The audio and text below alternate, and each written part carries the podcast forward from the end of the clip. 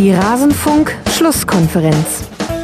Wir haben ja eine Anfangsviertelstunde gespielt, die, die kann ich nicht erklären. Das war nicht das, was ich mir erwartet habe und ich muss ehrlich sagen, ich bin heute richtig enttäuscht. In der Form, wie die Mannschaft heute aufgetreten ist, ist für mich im ersten Moment nicht zu erklären und ich werde auch keine größeren Erklärungen geben können. Ich werde mit der Mannschaft da sicherlich in Ruhe morgen, wenn die Emotion mal raus ist, darüber reden müssen, weil das war zu wenig heute und deshalb haben wir auch verdient verloren. Alles zum letzten Bundesligaspieltag.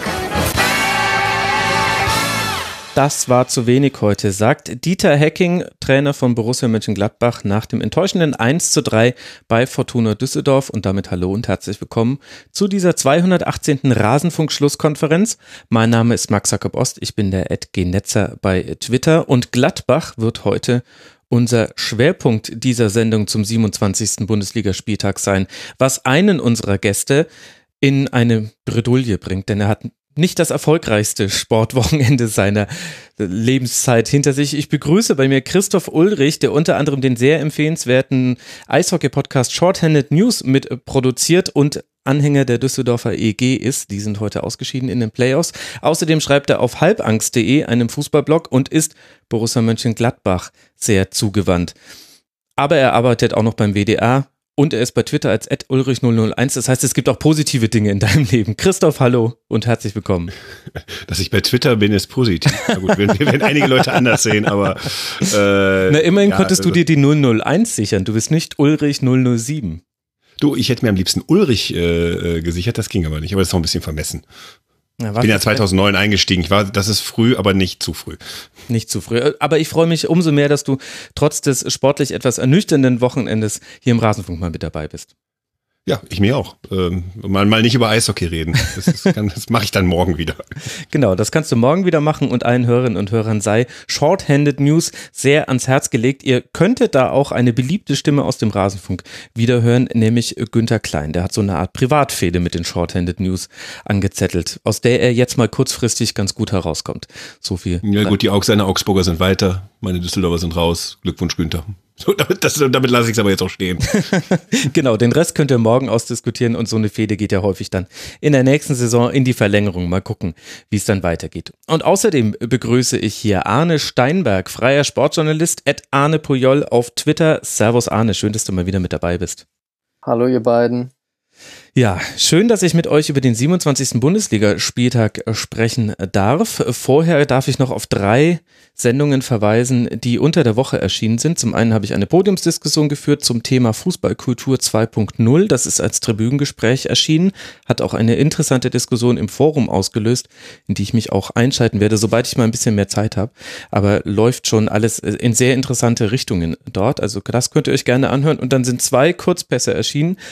Einer zu Hannover 96 und den aktuellsten Entwicklungen rund um Martin Kind und einer zum niederländischen Fußball, wo wir unter anderem auf das Spitzenspiel zwischen Ajax und PSV vorausgeblickt haben. Und heute hat Ajax trotz Unterzahl mit 3 zu 1 dieses Spitzenspiel gewonnen und es könnte nochmal interessant werden in den niederländischen Liga. Also diese drei Folgen seien euch ans Ohr gelehnt. Mensch, da habt ihr einiges zu tun. Dreimal Rasenfunk, einmal Shorthanded News dann dürfte schon die nächste Schlusskonferenz wieder da sein. So ist das als Podcasthörer. Ich möchte mich noch bedanken bei Stefan, Marc, Marius, Magnus und Lefevre. Herzlichen Dank. Sie alle sind Rasenfunk-Supporter und machen es möglich, dass ich eben mal drei Folgen pro Woche produzieren kann, denn das hier ist der Hauptberuf dank eurer Unterstützung. Herzlichen Dank dafür. Wie ihr uns unterstützt, erfahrt ihr auf rasenfunk.de slash unterstützen. Jetzt wollen wir aber auf den Spieltag blicken und da hat sich so einiges getan. Es war ein toller Spieltag, wenn man das jetzt einfach mal ganz neutral betrachtet. Viele Tore, viele interessante Partien und zum Beispiel haben wir wieder einen eindeutigen Tabellenführer mit Borussia Dortmund. Warum? Weil der BVB gewinnen konnte mit 2 zu 0 gegen den VfL Wolfsburg wo man sich ohne Marco Reus zunächst lange schwer tat, aber dann mit Paco Alcázar zwei Last-Minute-Treffer erzielen konnte und damit die Tabellenführung holt, weil der FC Bayern zeitgleich gepatzt hat in Freiburg. Wenn da jetzt nicht die Verletzungssorgen wären, sowohl Diallo als auch Hakimi mussten verletzt vom Platz. Arne, ist das für dich einer der Gründe, also diese Verletzungen auf der Linksverteidigerposition, warum es so zäh lief für Dortmund eigentlich mit Ausnahme dieser beiden Treffer am Schluss? Also auf eine Position würde ich das jetzt nicht festmachen wollen. Ähm, es war im Grunde genommen ein typisches 0 zu 0 Spiel, äh, was Dortmund dann am Ende 2 zu 0 gewinnt. Ähm, ist jetzt natürlich für das Spiel gegen Bayern München am kommenden Samstag insofern schwierig, weil eben beide Linksverteidiger, die konkurrenzfähig sind, aktuell ähm, fraglich sind. Das hast du schon richtig erkannt. Ähm, da bin ich mal gespannt, was sich Favre einfallen lassen wird, denn äh, Marcel Schmelzer ist ja auch noch im Kader, aber spielt ja momentan absolut gar keine Rolle. Mhm. Und ähm, ja, ich bin gespannt, ob äh, Guerrero vielleicht diese Position einnimmt. Äh, da ist er auch Welt äh, Europameister geworden mit Portugal, deswegen ist er auch in der Lage, das zu spielen. Aber er hat auch im Mittelfeld gute Leistungen gebracht. Von daher dürfte Favre dann ein bisschen tüfteln für kommenden Samstag. Christoph, jetzt hat Arne gerade gesagt, ein klares 0 zu 0 Spiel. Da habe ich die BVB-Hörerinnen und Hörer schon aufjaulen hören und wütend protestieren. Würdest du dem dich denn anschließen aus neutraler Perspektive? Naja, es ist ja so, jetzt habe ich am Samstag äh, mir nicht noch äh, obendrauf äh, den BVB ganz gegeben nach diesem wunderbaren Spiel äh, Fortuna Düsseldorf, Borussia Mönchengladbach. Aber äh, ich würde mir Arne insofern recht geben. Es war schon, schon, ist schon eine etwas zähere Veranstaltung, wobei mich das aktuell bei Borussia Dortmund nicht überrascht. Es überrascht mich auch nicht mehr zum Trainer wie Lucien Favre.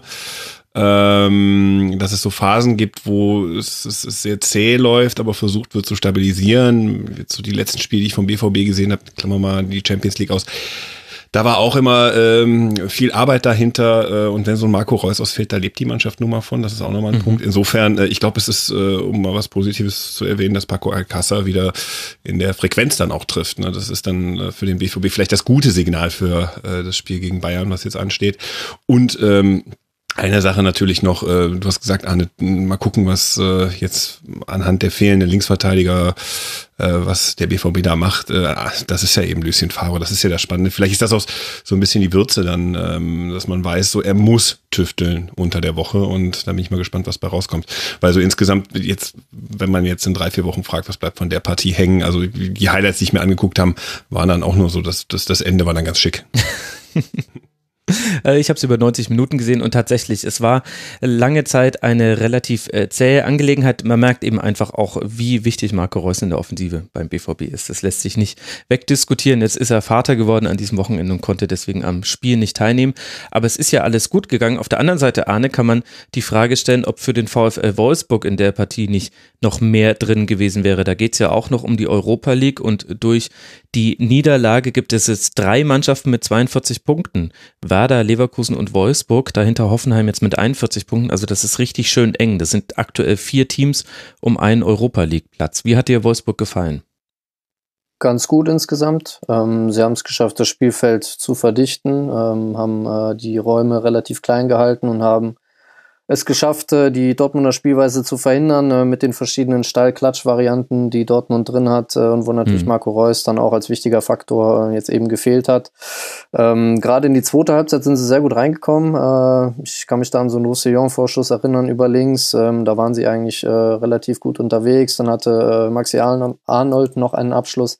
Von daher war das soweit in Ordnung. Ähm, es ist dann natürlich, wie gesagt, also aus Wolfsburger Sicht ähm, ist natürlich das Argument typisches 0-0-Spiel äh, dann schon prominent. Ähm, gleichzeitig muss man aber auch sagen, äh, die Art und Weise, wie äh, dieser Freistoß in der Mauer verteidigt worden ist, äh, der, ähm, ja, äh, diese Art und Weise ist dann natürlich schon bitter, weil man deswegen das Spiel verliert. Und äh, der Freistoß war nicht sonderlich gut getreten. Mhm. Steffen hat den abgefälscht. Und Castells dann natürlich äh, schwierig aus der, aus der kurzen Distanz, aber äh, ja, da stand großartig keiner im Schussfeld, also kein Dortmunder. Von daher war das, äh, also hätte mich das als Wolfsburger Fan oder Verantwortlicher sehr geärgert, ähm, so ein Tor zu bekommen dann in der Nachspielzeit. Okay, das zweite war dann noch ein Konter nach einem Ballgewinn. Äh, das ist ja dann auch insofern bitter, weil äh, Alcázar sich auch ein bisschen über Standbein anschießt und der dann auch reingeht. Von daher verliert man das Spiel.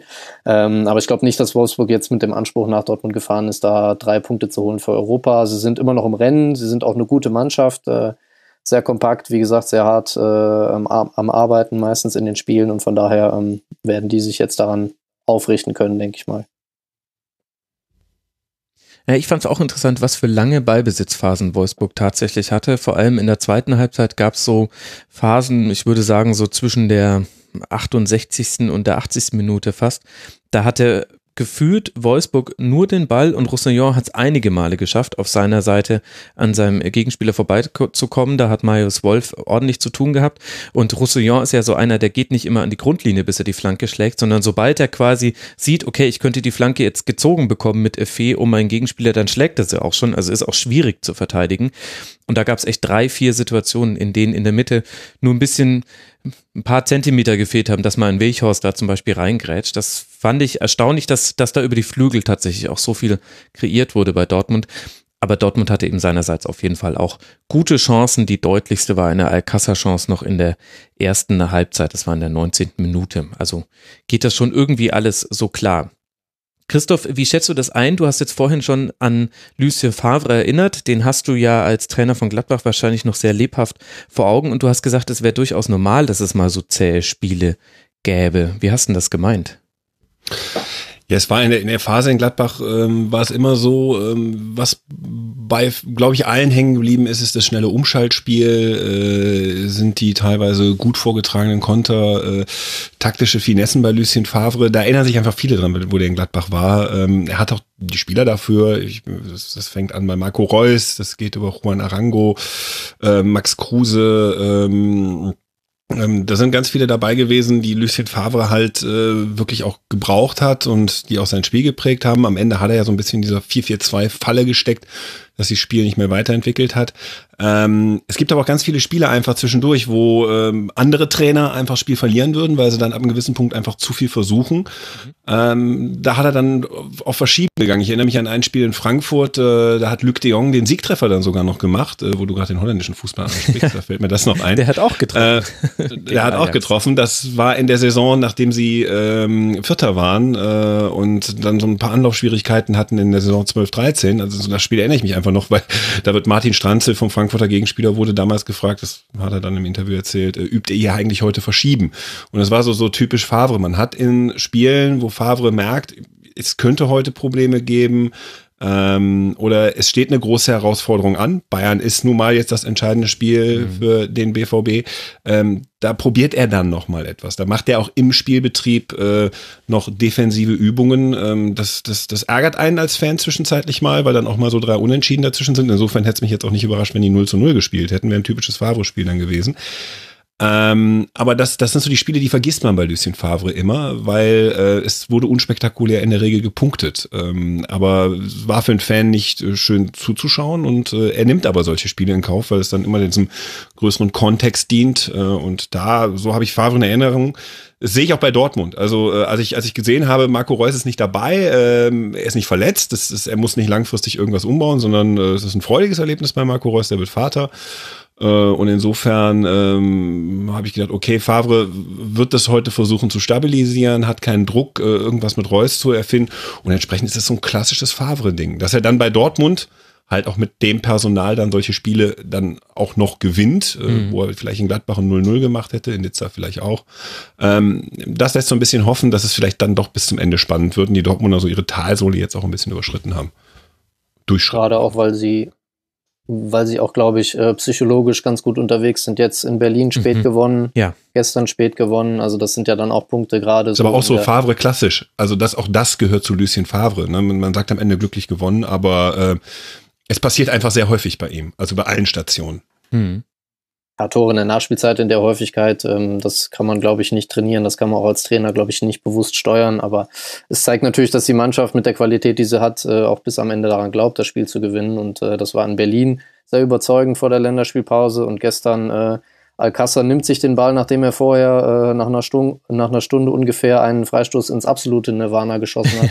nimmt sich den Ball und knallt ihn einfach drauf und er ist drin. Ja, das ist gut. Äh, so wird man dann, und jetzt äh, ist das nur der blöde Spruch, aber mit solchen Spielen wird man dann am Ende dann Meister. Hey, Anne, sehr gut. Weil die Wolfsburger sich ja noch über die Mauerdistanz aufregen, ne? Ja, äh, die Diskussion hätte ich jetzt hier rausgehalten. Ja, die stand ein bisschen weiter hinten, als es eigentlich äh, hätte sein müssen, aber nur deshalb ist dieser Freistoß nicht reingegangen. Also. Nein, glaube ich auch nicht. Ich finde es nur schön, dass damit, ich finde es interessant, dass bei solchen Sachen dann nach einem ähm, Videoschiedsrichter gerufen wird, ähm, was ich eigentlich Quatsch finde, ne? weil ich ja, mir da, dann eigentlich darf denke, er gar nicht. So, also er, er, darf nicht. Also natürlich sind Tore werden überprüft, ob sie klar, regulär gefallen sind, aber genau, also der Witz ist nur, dass es dann gefordert wird, wenn es einem nützt. Ansonsten wird der Videobeweis zum Untergang des Fußballs gemacht. Ich meine, da kommt dann wieder so ein bisschen mein Eishockey-Background rein. Ähm, grundsätzlich muss ich immer ein bisschen schmunzeln, wenn so im Fußball über den Videobeweis diskutiert wird. Das war jetzt wieder so ein treffendes Beispiel, wo ich auch dachte, so, mein Gott, warum diskutiert ihr das jetzt? Ja, irgendwo muss die Emotion halt auch hin und das zeigt ja auch einfach eine große Frustration, die ja auch verständlich ist mit diesem Spielverlauf. Eine Sache würde ich gerne noch ähm, einschieben, Arne, weil du gesagt hast, man kann die Tore in der Nachspielzeit als Trainer nicht trainieren. Stimmt, aber ich glaube, man kann als Trainer die Wahrscheinlichkeit erhöhen, dass das passiert. Und was mir auffällt bei Borussia Dortmund, nicht nur in der Hinrunde, sondern auch jetzt zum Beispiel gegen Hertha war, die spielen ihre, die haben ihre Konzepte in den Strafraum zu kommen, das sind immer die gleichen und die wenden sie aber auch bis zum Schluss an. Also sprich, du wirst bei Dortmund auch bei einem 2 zu 2 gegen Hertha nicht sehen, dass die den langen Ball in den Strafraum schlagen, sondern die suchen immer den Flügel und dann von dem Flügel den Pass, entweder sie gehen an die Grundlinie oder in dem Fall war es dann eben die flache Hereingabe auf Reus mhm. im, im Rückraum des 16ers und das macht halt richtig gute Mannschaften aus. Das sieht, das sieht man ja bei den, Bauern, bei, bei den Bayern auch oh, häufig genug. Ja, meine Güte, wenn das schon mir passiert. Das sieht man ja bei den Bayern auch häufig genug. Also ich finde, dass es da schon so eine Tendenz gibt bei gewissen Mannschaften, wenn die ihre Souveränität behalten, ist die Wahrscheinlichkeit höher, dass sie noch ein Tor erzielen, weil der Gegner in der Regel relativ aufgeregt wird. Also dieses Foul von Brooks könnte man jetzt auch mhm. drüber diskutieren. Mhm. Aber er muss da eigentlich auch nicht so hingehen. Warum macht er das? Und ich glaube, das hängt damit zusammen, weil es halt die 90. Spielminute war und man das Gefühl hat, komm, jetzt noch zwei Aktionen und dann ist es hoffentlich endlich vorbei. Ja, die Argumentation hat mich überzeugt. Das stimmt bei Dortmund. Äh, sie werden nicht panisch in Ballbesitz. Also es gibt Mannschaften, äh, insbesondere aus der zweiten Liga, die ich auch sehr intensiv verfolge, äh, die dann ähm, einen jüngeren Trainer haben und die dann bei Rückstand äh, keinen Plan B, also beziehungsweise der Plan B ist dann eigentlich nur noch der lange Ball und vorne alle massig rein. Aber das macht Dortmund äh, gar nicht. Also da sind sie sehr, sehr stringent, sehr konsequ äh, konsequent und das zahlt sich ja dann auch aus. Aber führen solche Mannschaften nicht auch manchmal dann sogar die zweite Liga mit einigem Vorsprung an und gewinnen? Wollte gerade auch die Ex-Mannschaft des gleichen Trainers. Diesen, diese für mich als Gladbacher sehr schwer zu verstehende Markus Anfang-Kritik raus. Ist ein anderes Thema, aber äh, ich versuche das ja immer noch zu verstehen, was da in Köln los ist. Ich verteidige ihn, also ich verteidige ihn auch vehement, weil er, äh, glaube ich, einen sehr guten Plan hat. Nur diese Sachen, das war auch in der Hinrunde nur drei, vier Mal jetzt als kleiner Exkurs. Ähm, das ist jetzt auch nicht äh, ein zentrales Problem, keine Frage. Also die Probleme beim 1. FC Köln, um es mal klar anzusprechen, liegen auch woanders. um es so klar anzusprechen, äh, machen wir jetzt dann aber einfach weiter. Also das muss jetzt reichen. Klarer angesprochen wird das hier an der Stelle nicht. Dafür muss der 1. FC Köln aufsteigen, dann können wir uns dazu wieder Zeit widmen. Für den BVB geht es jetzt weiter, ihr habt es alle mitbekommen, in München natürlich und der VfL Wolfsburg empfängt am nächsten Spieltag zu Hause Hannover 96. So, und der große Aufreger des Wochenendes, nein, das ist Quatsch, es gab ganz viele Aufreger, aber was sehr heiß diskutiert wurde, war das nächste Spiel, über das ich gerne mit euch sprechen wollen würde, nämlich dieses 1 zu 1 vom FC Bayern in Freiburg, wo der FCB früh in Rückstand gerät, dann ausgleichen kann durch einen artistischen Treffer von Robert Lewandowski. Derselbe macht aber dann die nächsten größeren Chancen, die er noch hat, und das sind nicht allzu viele, in der zweiten Halbzeit nicht rein. Und so gibt es dann einen Punktverlust und auf einmal ist eben der BVB vorne an der Tabellenspitze. Christoph, was gibt's für Gründe für dieses Auslassen des Dreiers? Ist es nur die Chancenverwertung oder muss man da ein bisschen tiefer graben? Ich weiß nicht, ob man da tiefer graben muss, wenn du dir, äh, also das, was ich vom Spiel gesehen habe, ist, ist das, was man von Freiburg halt kennt. Vielleicht sollten wir da mal graben. Mhm. Ähm, die Freiburger haben natürlich viele Torschüsse gegen sich äh, kassieren müssen, haben aber wieder, sind sehr viel gelaufen, ähm, haben das gemacht, was sie können. Sie haben ja das, das letzte Spiel in Gladbach gab es mir noch sehr gut in Erinnerung. Sie äh, stehen halt massiv, aber nicht so, dass ich den Eindruck habe, dass das massiv ist. Das, das klingt irgendwie komisch, das ist auch schwer zu begreifen, aber sie stellen sich nicht äh, zu stark auf einer Linie hinten rein, sie stehen gut gestaffelt. Da habe ich jetzt mal bei der, was ich von dem Spiel sehen konnte, auch mal drauf geachtet. Es ist halt so, dass, dass, dass, dass sie sehr stark zwar defensiv stehen, wenig Ballbesitz haben, aber immer wieder andeuten, ähm, wir können durchaus Angriffe fahren, wir sind durchaus im Spiel drin und das macht es dann für dich, selbst als FC Bayern München, dann hin und wieder schwierig, auch mit der, das ist natürlich dann wieder Psychologie, inwieweit die zutrifft, weiß ich nicht, mit der Bilanz, die man in Freiburg als Bayern-Spieler hin und wieder mal hört oder womit man konfrontiert wird. Ja, also mich hat jetzt der Punkt nicht so überrascht. Klar, wir würden das, glaube ich, nicht diskutieren, ähm, wenn äh, ja, Lewandowski da am Ende dann nicht das Gestänge trifft. Aber gut, ähm, es ist jetzt nicht so unüberraschend, dass Freiburg eine Performance abliefert, die dann beim Heimspiel, das mhm. ist ganz wichtig, für, zum Punkt reicht. Deshalb ist es, es ist, klingt jetzt blöd, aber eigentlich hätte Bayern das Spiel auch klar gewinnen können. Haben sie nicht. Freiburg hat es dann gut gemacht und äh, so ist der Punkt. Mhm. Also Goretzka war es, glaube ich, der dann noch Oder den Goretzka Pfosten getroffen hat. Am Schluss die letzte aber, Chance. Genau, genau, das war eine das, wär, das wäre dann, dann würden wir sagen, wie wir jetzt gerade über Dortmund diskutiert haben mit äh, Tore kurz vor Schluss oder Nachspielzeit, würden wir dann auch wieder sagen, okay, das ist dann halt passend zu einer Spitzenmannschaft wie Bayern München. Mhm. Arne, über wen würdest du denn dann äh, lieber sprechen? Sollen wir auf Bayern blicken, warum das nicht geklappt hat, oder Freiburg loben? Ich glaube, die erste Stunde des SC Freiburg war sehr, sehr stark, also mit sehr, sehr hoher Intensität angelaufen, fließend gewechselt zwischen Mittelfeldpressing und Angriffspressing, äh, mit Höhler und Haberer, zwei sehr hart arbeitende Spieler in der Spitze gehabt. Ähm, und mit Christian Günther, glaube ich, muss man auch mal hervorheben, äh, ein Linksverteidiger, der immer wieder Läufe angesetzt hat, auch aus der eigenen Hälfte heraus und da ähm, Gefahr hervorgebracht hat und ähm, die Bayern unter Stress gesetzt hat. Also Absolut. ganz klar, Boateng und Hummels ähm, hatten am Anfang da schon ein bisschen zu kämpfen, äh, um ins Spiel zu kommen. Freiburg war mit klaren Torchancen dann noch unterwegs später, wobei man aber auch sagen muss, äh, als dann ja die Kräfte langsam schwanden und die Bayern den Druck erhöht hatten, so ungefähr nach einer Stunde, da standen dann auch 9 zu 0 Torschüsse äh, für die Bayern in der letzten halben Stunde zu Buche. Und ähm, ja, das äh, hätte dann in einem normalen Spiel oder in einem normalen Verlauf auch zum Sieg gereicht. Aber es sind manchmal Kleinigkeiten, es ist manchmal der Zufall. Ähm, Schwolo, einige sehr, sehr gute Paraden und mhm. äh, ein 1 zu 1 ist natürlich zu wenig für die Bayern, keine Frage. Aber man muss ganz ehrlich sagen, ähm, in dieser Form sind die Bayern auch weit davon entfernt, irgendwie als Nonplusultra in Deutschland zu gelten, obwohl sie dieses Spiel immer noch hätten gewinnen müssen. Ja, ich finde, das ist eigentlich ein ganz interessanter Punkt, der nämlich den Kern so ein bisschen trifft. Ähm, das Nonplus plus Ultra ist der FC Bayern nicht mehr. Und da kannst du beide Halbzeiten heranziehen. In der ersten Halbzeit kannst du sagen, also du darfst nicht so in Rückstand geraten und dann ja auch noch die nächste große Chance zulassen, die dann gerade noch von der Linie gekratzt wird, da von Hummes und äh, Boateng gemeinsam. Das waren, das waren lupenreine Konter von Freiburg, dass Christian Günther schon wieder so viel Platz hatte. Nach diesem Hinspiel, übrigens Freiburg mhm. hat den direkten Vergleich gegen den FC Bayern gewonnen in, oder nee, ausgeglichen ge gehalten in dieser Saison. Also unglaublich, dass der wieder so viel Platz bekommen hat. Da würde ich auch gerne mal einige Fragen an, an die Bayern-Defensive stellen wollen und an die Rückwärtsbewegung. Und in der zweiten Halbzeit haben sie zwar einige Chancen rausgespielt, es war jetzt aber auch nicht so, dass man dafür besonders viele DIN A4-Zettel gebraucht hätte, um die zu notieren. Also die größten beiden hatte Lewandowski, einmal allein vor Schwolo. Da hat er einen zweiten Kontakt, ist ein bisschen unsauber, deswegen kann er ihn nur noch irgendwie mit der Innenseite ins kurze Eck schieben und den hat dann Schwolo. Das zweite war der Kopfball, den er irgendwie komisch vorbeisetzt. Und dann haben wir noch einen Nabri-Schuss und einen Goretzka-Kopfball. Und das ist dann dafür, dass der FC Bayern da so tief in der Hälfte vom SC Freiburg stand, ist es dann vielleicht auch gar nicht genug, muss man sagen. Und dann ist es definitiv nicht das Nonplusultra in der Liga gerade. Ja, das stimmt. Äh, ich würde an dieser Stelle gerne nochmal eine ganz kurze Lanze für Robert Lewandowski brechen. Ähm, klar redet man darüber, dass er in dieser Saison gerade auch viele sehr klare Torchancen vergibt. Ähm, das ist auch der Fall. Aber nichtsdestotrotz äh, hat er 19 Tore gemacht, hat jetzt 199 Bundesligatore und äh, ganz ehrlich, das 1 zu 1, äh, was er schießt mit dem schwachen Fuß, den Ball so zu kontrollieren und noch in der fließenden Bewegung auch mit dem schwachen Fuß äh, den Ball im Tor unterzubringen, ähm, das ist schlicht und ergreifend überragend und äh, ich glaube, er äh, ist einer der wenigen, der in dieser Saison ähm, bei den Bayern aus der Kritik herausgenommen werden muss. Es hm. gibt ja Leute, insbesondere bei Sky, die das anders sehen.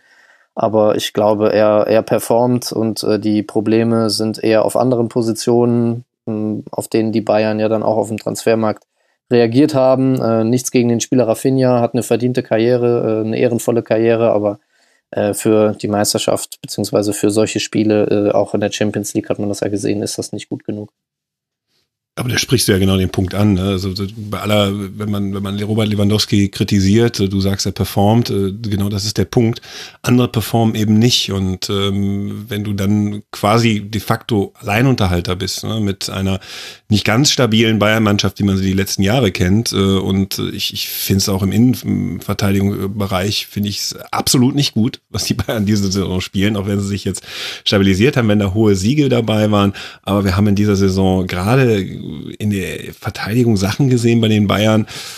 das reicht für die normalerweise für drei Jahre. Also ähm, wenn ich mich äh, an die Gegentore beim Spiel gegen Düsseldorf erinnere, mhm. ähm, da frage ich mich immer noch, äh, bei dem Hinspiel, bei dem 3-3, da frage ich mich immer noch, wie solche Spieler, der Niklas Süle war da ja auch arg dran beteiligt, wie das so passieren kann. Und in, insofern, ähm, immer wenn ich dann Hummels und Boateng lese, dann denke ich mir dann immer so, puh, puh, puh ob das noch so die Bayern-Verteidigung der nächsten ein bis zwei Jahre sein sollte. Äh, auch Niklas Süle stelle ich mal so ein Fragezeichen dran. Wobei du hast ja gesagt, Arne, da haben sie ja jetzt natürlich drauf reagiert. Ne? Ach Mensch, Oder da werden da auch noch weiter reagieren.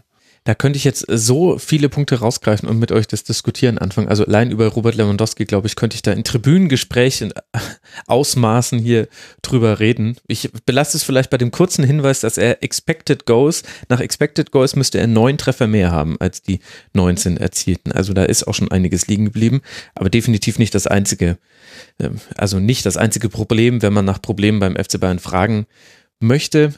Ribéry sicherlich in dem Spiel gegen Freiburg hat man nochmal ganz plakativ gesehen. Also man kann ihn immer noch einwechseln, man sollte dann aber nicht mehr erwarten, dass über den Flügel dann wahnsinnig viel geht. Ich glaube, der hatte keine einzige gelungene Aktion. Das ist dann auch bemerkenswert irgendwie in der Hinsicht. Vielleicht sollten wir noch Höfler kurz erwähnen. Der ist jetzt äh, zurückgekehrt beim SC Freiburg und äh, hat eine tolle Partie gemacht. Ähm, auch, auch Schlotterbeck, dafür, dass er noch so jung ist und so wenig Bundesliga-Erfahrung hat, hat man das kaum gemerkt. Ich kann mich an einen Wackler erinnern. Ansonsten äh, sehr, sehr überzeugende Leistung. Also der SC, mein, mit 32 Punkten haben die jetzt 12 Punkte Vorsprung auf den VfB. Das sieht doch jetzt alles auch von der Tabellenkonstellation her sehr gut aus und mit solchen Spielen verdienten, verdienen sie sich's dann auch.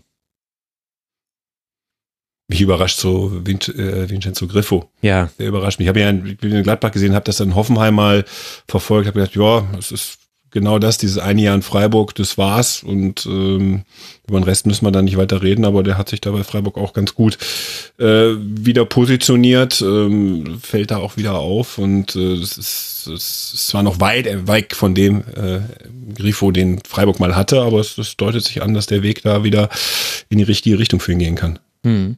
Ja, so weit weg finde ich es auch gar nicht, muss ich sagen. Also der in so einem Spiel wie gegen Fehlen noch ein paar Freistoßtore Bayern, für. Ja, das zum einen. Und so in so einem Spiel wie gegen Bayern, da kann er nicht so sehr glänzen. Aber immer wenn er Gegenspieler hat, wo dieser Weg von der Außenlinie nach innen für ihn offen ist, und das haben die Bayern eigentlich ganz gut dich gemacht. Da gab es, also es gab ja eher Umschaltsituationen für den SC und da ist dann Griffo nicht der wichtigste Mann. Da war Haberer eher so der, der die entscheidenden Pässe dann auch gespielt hat und Höhler der, der dann den Schuss genommen hat.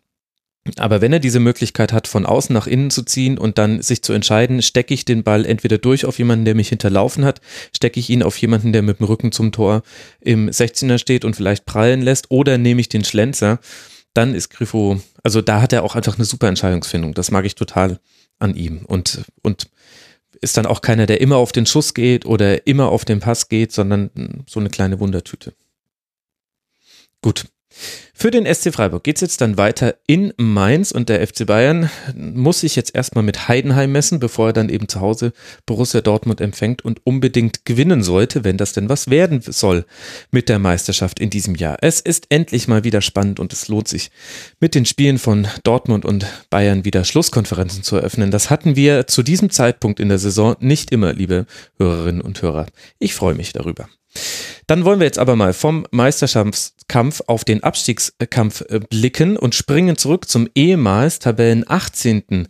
der Fußball-Bundesliga, dem ersten FC Nürnberg, der aber nach einem 3 zu 0 gegen den FC Augsburg eben nicht mehr Tabellenplatz 18 innehat, sondern jetzt auf 17 immerhin schon mal geklettert ist mit 3 zu 0 gewinnt der FCN, Pereira, Löwen und Ishak schießen die Tore und Augsburg seinerseits verpasst den Befreiungsschlag, der sich irgendwie schon angedeutet zu haben schien, nach der guten Serie, die man vor der Länderspielpause hatte. Arne, geht der Sieg für den ersten FC Nürnberg aus deiner Sicht in Ordnung? Ich denke schon. Ähm, erste Halbzeit äh, aus meiner Wahrnehmung heraus, obwohl ich auch nicht alles gesehen habe, ausgeglichen. Ähm, und dann hatte ich schon das Gefühl, dass es eine Standardsituation äh, sein würde, die einer Mannschaft die Führung bringt. Ähm, der Club hatte ja da am Anfang auch durch Mühl äh, schon eine Chance, äh, in Führung zu gehen, auch in der ersten Halbzeit. Dann war Augsburg ein bisschen besser, Distanzschuss Bayer, ähm, der fast mal wieder ein Tor geschossen hätte seit ewigen Zeiten. Ähm, und auch die Chance von G äh, aus, aus kurzer Distanz, wo er nicht richtig zum Abschluss kommt, ähm, waren durchaus groß. Also es war gut, dass der Club mit einem 0 zu 0 in die Halbzeit gegangen ist. Ähm, und dann, wie gesagt, Standardsituation, das war gut. Äh, das hat auch der Mannschaft Sicherheit gegeben. Und dann am Ende mit zwei Kontern das Spiel gewonnen. Es freut mich sehr für Boris Schommers, ähm, der die Mannschaft stabilisiert hat. Äh, ehemaliger Trainer auch im Jugendbereich des 1. FC Köln und äh, hat es geschafft, in den letzten Partien wirklich die Mannschaft aufzurichten, zu stabilisieren. Und es freut mich, dass sie jetzt äh, ein Spiel gewonnen haben, das erste seit äh, Ende September, glaube ich. Mhm. Und ja, es wird äh, am Ende immer noch sehr, sehr knapp. Äh, ich hatte meine Prognose schon Ende Januar gestellt, dass das für den Club nicht reichen wird. Da würde ich jetzt auch nicht von abrücken, aber es ist zumindest für die Mannschaft gut, dass sie merkt, okay, wir können Spiele gewinnen. Ähm, es es, wir sind jetzt in Spielen, wo wir vielleicht ein bisschen Glück haben, ein bisschen Matchglück und der Gegner nicht äh, an die 100% drankommt, konkurrenzfähig, aber ja, ich glaube, äh, es wird am Ende dann trotzdem sehr, sehr knapp für den Club, beziehungsweise nicht reichen. Hängt natürlich jetzt von den nächsten beiden Spielen ab, ne? Hm. Also wenn du, ähm, du, du, spielst jetzt in Stuttgart, dann spielst du gegen Schalke, ähm, über beide reden wir ja gleich noch, aber das sind äh, beides Gegner, wenn noch was gehen sollte, dann muss der Club da gewinnen. Ähm, was mir jetzt nur so auffällt über die, wenn ich mir so die Ergebnisse vom FC Nürnberg angucke, sind ja keine hohen Klatschen, die die kriegen. Das ist ja nominell eine Mannschaft. Äh, Inzwischen, dabei, ja. Ja, und inzwischen ist es noch in der Rückrunde. Ne? Da ist es jetzt äh, nichts Hohes, Schlimmes dabei, wo man sagt, da ist der Klassenunterschied äh, greifbar. So, so, so 2-0, 2-1, äh, 0-1. Äh, ähm, jetzt das 3-0 gegen Augsburg äh, ist, ist eigentlich ein, ein schöner Sieg auf dem Papier. Und ähm, also für eine Mannschaft, wo viele gesagt haben vor der Saison, sie ist ja noch schwächer als die Mannschaft von Fortuna Düsseldorf vom, vom Namen her. Ähm, und das auch so ein bisschen bestätigt hat in der Hinrunde, äh, ist das so, so ein Weg. Man muss jetzt mal gucken, wie dieses 3-0 sich auswirkt. Ob es dann so ein, so ein Gamebreaker ist, wo man dann sagt, okay, äh, jetzt hat man Stuttgart, dann hat man Schalke. Stuttgart auch nicht so berühmt unterwegs und äh, dann geht vielleicht was. Nochmal in Richtung Klassenerhalt. Ähm, insofern, ich, ich, ich mag mich gerade beim 1. FC Nürnberg nicht festlegen. Dafür ist mir das Feld einfach hinten dann so, so zu schwach, dass ich selbst sagen würde, äh, im 1. FC Nürnberg rechne ich noch so ein paar Chancen ein. Ja, ich bin da ein bisschen pessimistischer, aber nicht arg pessimistisch. Also immerhin können sie es jetzt wieder riechen. Ein Sieg gegen VfB. Okay, sie sind dabei, genau. Das ist Relegationsplatz ja das, ne? weg. Insgesamt muss man aber auch sagen, Nürnberg war das etwas bessere Team von zwei sehr schwachen Mannschaften. Also ich hatte die große Freude, mir dieses Spiel nochmal im Real Life komplett über 90 Minuten anzugucken. Glückwunsch. Ja, herzlichen Dank dafür. Danke an alle Unterstützerinnen und Unterstützer. Für euch habe ich das. Dass du das machen kannst. ja, genau, genau. Danke, hört sofort auf zu spenden. ich will das nie wieder sehen. Nein, aber ich meine, ich mein, gut, Augsburg ist diese Saison, äh, die Spiele, die ich von Augsburg gesehen habe, ich meine, in den letzten Jahren haben die ja immer wieder überrascht, äh, indem sie auch, auch taktisch äh, für mich immer so ein bisschen, ein bisschen ausgewogen waren und das geht das ging die Saison geht so ein bisschen aus dem Leim äh, unter Manuel Baum und da muss ich dann sagen so, äh, ja, überrascht, da überrascht mich dann auch nicht, dass die dann diejenigen sind, die in Nürnberg verlieren. Das ist äh, jetzt auch nicht, äh, wo man sagt, huch, welche Überraschung. Ja, wobei andererseits also zum Augsburg dieser Saison passt es, das stimmt, aber nicht zu den Augsburg der letzten Jahre. Also das war ein ganz. Nee, das war ja beeindruckend, was die da gemacht haben. Also äh, auch unter dem Trainer, den sie jetzt haben. Mhm. Ne? Also es ist jetzt nicht so, dass mit diesem Trainer das kam, sondern äh, es ist irgendwo in, in dieser Saison ähm, fast schon symbolisches Spiel. Ne? Und jetzt sind sie halt wieder da, wo sie eigentlich nicht mehr hin wollten. Ja, ja, aber auch zu Recht. Also dann so musste auf rechts ran, das hat man gleich gemerkt, da hat Jonathan Schmid un unheimlich gefehlt. Kedira hat mir persönlich im Spielaufbau häufig gefehlt, er musste halt quasi wieder zurück in die Kette und das war mit Co und Bayer diesmal nicht so wirklich groß, weil Nürnberg das allerdings auch ganz gut gemacht hat. Also die haben sich beide jetzt nicht so wahnsinnig äh, tief äh, gepresst, ähm, haben sich eher so im Mittelfeldpressing dann mal so gegenseitig erwartet. Aber ich hatte so das ganze Spiel über das Gefühl, gerade weil Augsburg wusste, naja, allein schon ein Unentschieden würde reichen, um uns von Nürnberg dann quasi, um uns Nürnberg fernzuhalten, dass sie damit irgendwie nicht umgehen konnten, weil das war, es war ganz komisch von der Spielanlage her. Nach dem 0 zu 1 hatten sie noch die Chancen aufs 1 zu 1, da, da war es dann wieder besser. Aber die erste Halbzeit war von beiden Mannschaften ganz, ganz seltsam gespielt und von Nürnberg eher so, weil sie nicht den Weg gefunden haben, Chancen zu erzielen und eben auch sehr vorsichtig sein wollten, um eben nicht in Konter zu laufen. Das fand ich noch nachvollziehbar. Beim FC Augsburg habe ich es ehrlich gesagt überhaupt nicht verstanden, warum die ständig im eigenen Strafraum Ballkontakte zugelassen haben, die viel besser zu verteidigen waren, warum die Flügelspieler sich da haben überlaufen lassen. Also gerade Kerk hatte da einige echt gute Aktionen gegen dann so. Also für Augsburg war es so ein bisschen ein Rückfall, muss man sagen, in vergangene Zeiten in dieser Spielzeit. Aber das ist vielleicht, wenn man in, in der DL weiterkommt, dann darf man halt auch nicht gleichzeitig im Fußball. Das ist, sonst, sonst hebt diese ganze Sportstadt Augsburg vielleicht auch ab.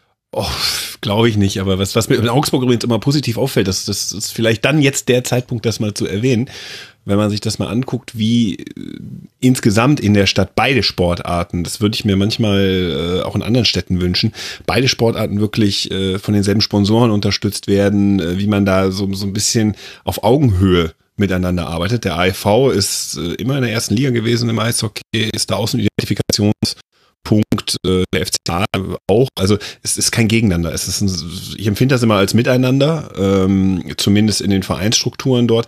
Das hilft auch und vor allen Dingen hilft auch der kleineren Sportart, ohne dass der größere Fußball irgendwas verliert. Also das finde ich an Augsburg immer äh, bemerkenswert. Ist, glaube ich, so der einzige Standort, über den ich das so sagen würde, in der deutschen Eishockeyliga, der sich auch noch mit dem Fußball-Bundesligisten rumschlagen muss. Oder Zweitligisten. Ja, hier in München teilen sich die Sponsoren dann nur Basketball und Eishockey. Ja, wobei in München das, ist, das funktioniert, also da muss ich ja wirklich auch sagen, ja, ja. in München, naja. Ne, Don't also, get me started.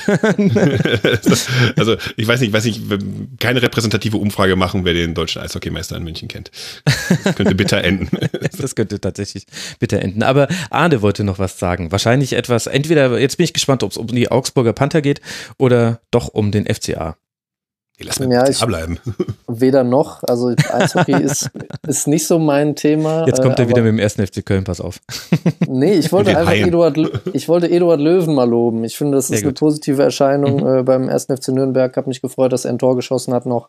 Ähm, also ihm würde ich auch wünschen, dass er äh, auch beim eventuellen Abstieg des FCN in der Bundesliga bleibt. Mehr wollte ich gar nicht sagen. Mhm würde ich voll zustimmen. Eduard Löwen hat einen feinen Fuß. Überhaupt war diese Viererreihe mit Kerk, Behrens, Löwen und mit Abstrichen Kube jetzt in dem Spiel nicht so nicht der allerbeste Tag, aber an anderen Tagen hat das schon gezeigt. Das steht für mehr fußballerisches Feingefühl, als man es vermuten würde bei einem Aufsteiger, dem generell kein so starker Kader attestiert wird muss immer noch viel zusammenkommen, dass das reicht, aber das hat man auch in dem Spiel gesehen, wo es wirklich nicht einfach war, fußballerische Klasse zu zeigen.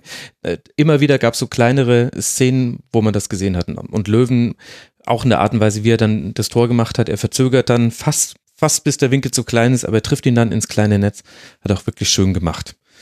Und so ist es dann 3 zu 1. Für den Club geht's jetzt weiter. In Stuttgart haben wir schon angesprochen und dann zu Hause gegen Schalke 04. Und der FC Augsburg empfängt jetzt erst den DFB-Pokal Rasenballsport Leipzig und dann zu Hause die TSG aus Hoffenheim und kann dann versuchen, mehr als die jetzt erreichten 25 Punkte auf dem Konto zu haben. Nürnberg steht aktuell bei 16 Punkten. Und bei 14 Punkten steht auch nach diesem 27. Spieltag Hannover 96. Warum? Weil man zu Hause gegen Schalke 04 verloren hat mit 0 zu 1. Schalke gewinnt damit also unter Hüb Stevens sein wichtiges Spiel in Hannover durch ein Tor von Suat Sada. Nach dem Rückstand rennt Hannover 96 an. Die Chancen, die sie sich herausspielen, pariert dann vor allem ein überragender Alexander Nübel und sichert so die Punkte. Und so kommt es dann, dass eben Schalke jetzt bei 26 Punkten steht und Hannover bei den erwähnten 14. Christoph, was würdest du sagen? War da mehr für Hannover einfach nicht drin oder gibt es da Punkte, wo du sagst, an den zwei, drei Stellschrauben hätte man noch mehr rausholen können? Du hast ja schon mit Nübel das angesprochen. Ich habe das ist auch so eine Partie ähm, sehr schwer da heute reinzugucken. Ähm, ich habe natürlich die Viertelfinals angeguckt, du weißt, muss ich natürlich auch tun, aber ich habe immer mal wieder versucht reinzuschalten und ehrlich gesagt ist genau da das passiert, was ich erwartet hatte. Ähm, das, das Schalker Spiel, über das habt ihr glaube ich hier schon hinlänglich geredet, über das äh, äh, nicht so tolle und für mich bestätigt sich auch so ein bisschen die Befürchtung, die ich jetzt hatte, als Hüb Stevens gekommen ist. Äh, die werden nicht berühmt spielen, aber die werden vielleicht ein paar mehr Punkte holen. Ähm, und wenn man weiß, wie unter Domenico Tedesco auch in seiner ganzen Amtszeit eigentlich nicht so schön auf Fußball zelebriert, in Anführungsstrichen äh, gespielt wurde, ähm, ist das so, so, so ein Ding, wo ich sage, so, puh, diese Schalker Mannschaft, der gucke ich ungern zu. Und Hannover, ja, ist angerannt. Die Szenen, die ich gesehen habe, holt Nübel raus. Ähm, und äh, ja, also es ist ein schwer verdauliches Spiel ähm, mit dem Ergebnis, was man, glaube ich, bei den Formkurven beider Mannschaften aktuell erwarten konnte, wenn man von Form sprechen will. Nochmal so ein Wort, äh, äh, was man bei Hannover, glaube ich, äh, überall äh, sucht. Also auf allen Ebenen. Das finde ich jetzt was ein bisschen hart. Also Unform würde ich Hannover 96 nicht vorwerfen. Nein, insofern ist es ja, es ist ja, sagen wir mal so, wenn man was Erbauliches sucht, ist ja wirklich, äh, dass Hannover dann ja auch was versucht hat. Ne? Es hat ja mhm. noch Auftritte gegeben dieser Mannschaft, wo man sagt, ja. nee, äh, das es reicht einfach nicht. Und was auch immer dort los ist, weil das ist ja mehr als nur, ähm, ähm, dass, es, dass es jetzt vielleicht beim Training nicht stimmt, dass in der Einstellung der Spieltaktik nicht stimmt äh, oder äh, dass die falschen Spieler geholt worden sind. Da ist ja viel mehr in diesem ganzen Verein am Brodeln. Aber das, was versucht worden ist, das kann man vielleicht positiv mitnehmen. Aber du hast die Tabelle ja gerade angesprochen. 14 Punkte, ähm, Nürnberg gewinnt, man ist jetzt deutlich letzter. Und man gewinnt auch nicht gegen eine Schalker Mannschaft, die in dieser Saison wirklich äh, mehr als nur ein Rätsel ist äh, und eigentlich äh, irgendwie noch den Exit in den nächsten Spieltagen finden muss, um die Saison halbwegs schadlos ausgondeln zu lassen. Also das, heißt, das ist schon mhm. schwierig. Ja, ich meine, gut, die Perspektive für Hannover 96 ist jetzt nicht rosig, das war vorher auch schon klar. Andererseits, also ich tue mich auch schwer damit, dieses äh, Spiel zu bewerten. Ich äh, durfte es über 90 Minuten sehen und habe zwar schon auch Respekt dafür, wie Schalke 04, wie clever man das irgendwie gespielt hat. Also bis zum 1 zu 0 war Schalke ja auch ein bisschen offensiver und dann ist das 1 zu 0 gefallen und dann hat man sich eben fast nur noch auf die Defensive beschränkt. Ich fand aber auch fast Hannover 96 besser, weil ich irgendwie da mit reinpreisen würde, dass die einfach viel mehr aus ihrem Kader dann rausholen in so einem Spiel. Und ich hatte das Gefühl, Hannover 96 ist nahe ans Maximum dessen gekommen, was man spielen kann, mit den Spielern, die da auf dem Platz standen. Und da hatten Muslia hat viele gute Aktionen gehabt und ein bisschen Pech im Abschluss. Und Haraguchi hatte gute Aktionen und gut, sein Abschluss ist immer so, dass, also er ist nicht derjenige, der dann die Tore macht, er bereitet sie eher vor. Und dann hast du eben diesen Alex Nübel und denkst dir, ja gut, das ist halt vielleicht auch jetzt absolut der legitime, vielleicht mal Manuel Neuer Nachfolger im Tor, wie so mancher ja schon sagt bei Schalke 04. Aber mir hat Hannover 96 fast besser gefallen, muss ich sagen. Arne, was ist deine Meinung zu dem Spiel? Ja, überraschend couragierter Auftritt, würde ich auch sagen. Ähm, ich meine, wenn man das Spiel sich anschaut und man weiß, äh, da treten die Trainer Doll gegen Stevens an, äh, da wird man jetzt nicht unbedingt ein absolutes ähm, ja, Spektakel erwarten, gerade auch unter Berücksichtigung der jüngsten Formkurven beider Mannschaften. Ja, XG-Wert mir eben noch angeguckt, da sind marginale Unterschiede von 0,7 zu 0,8. Also, also Expected ja. Goals für alle Hörerinnen und Hörer, die das nicht kennen, genau. Mhm. Ja, ähm, ruppiges Spiel gewesen, nicht sonderlich schön anzuschauen, aber durchaus gut. Von Hannover klare Abschlussgelegenheiten äh, gehabt, mit Nübel dann dagegen.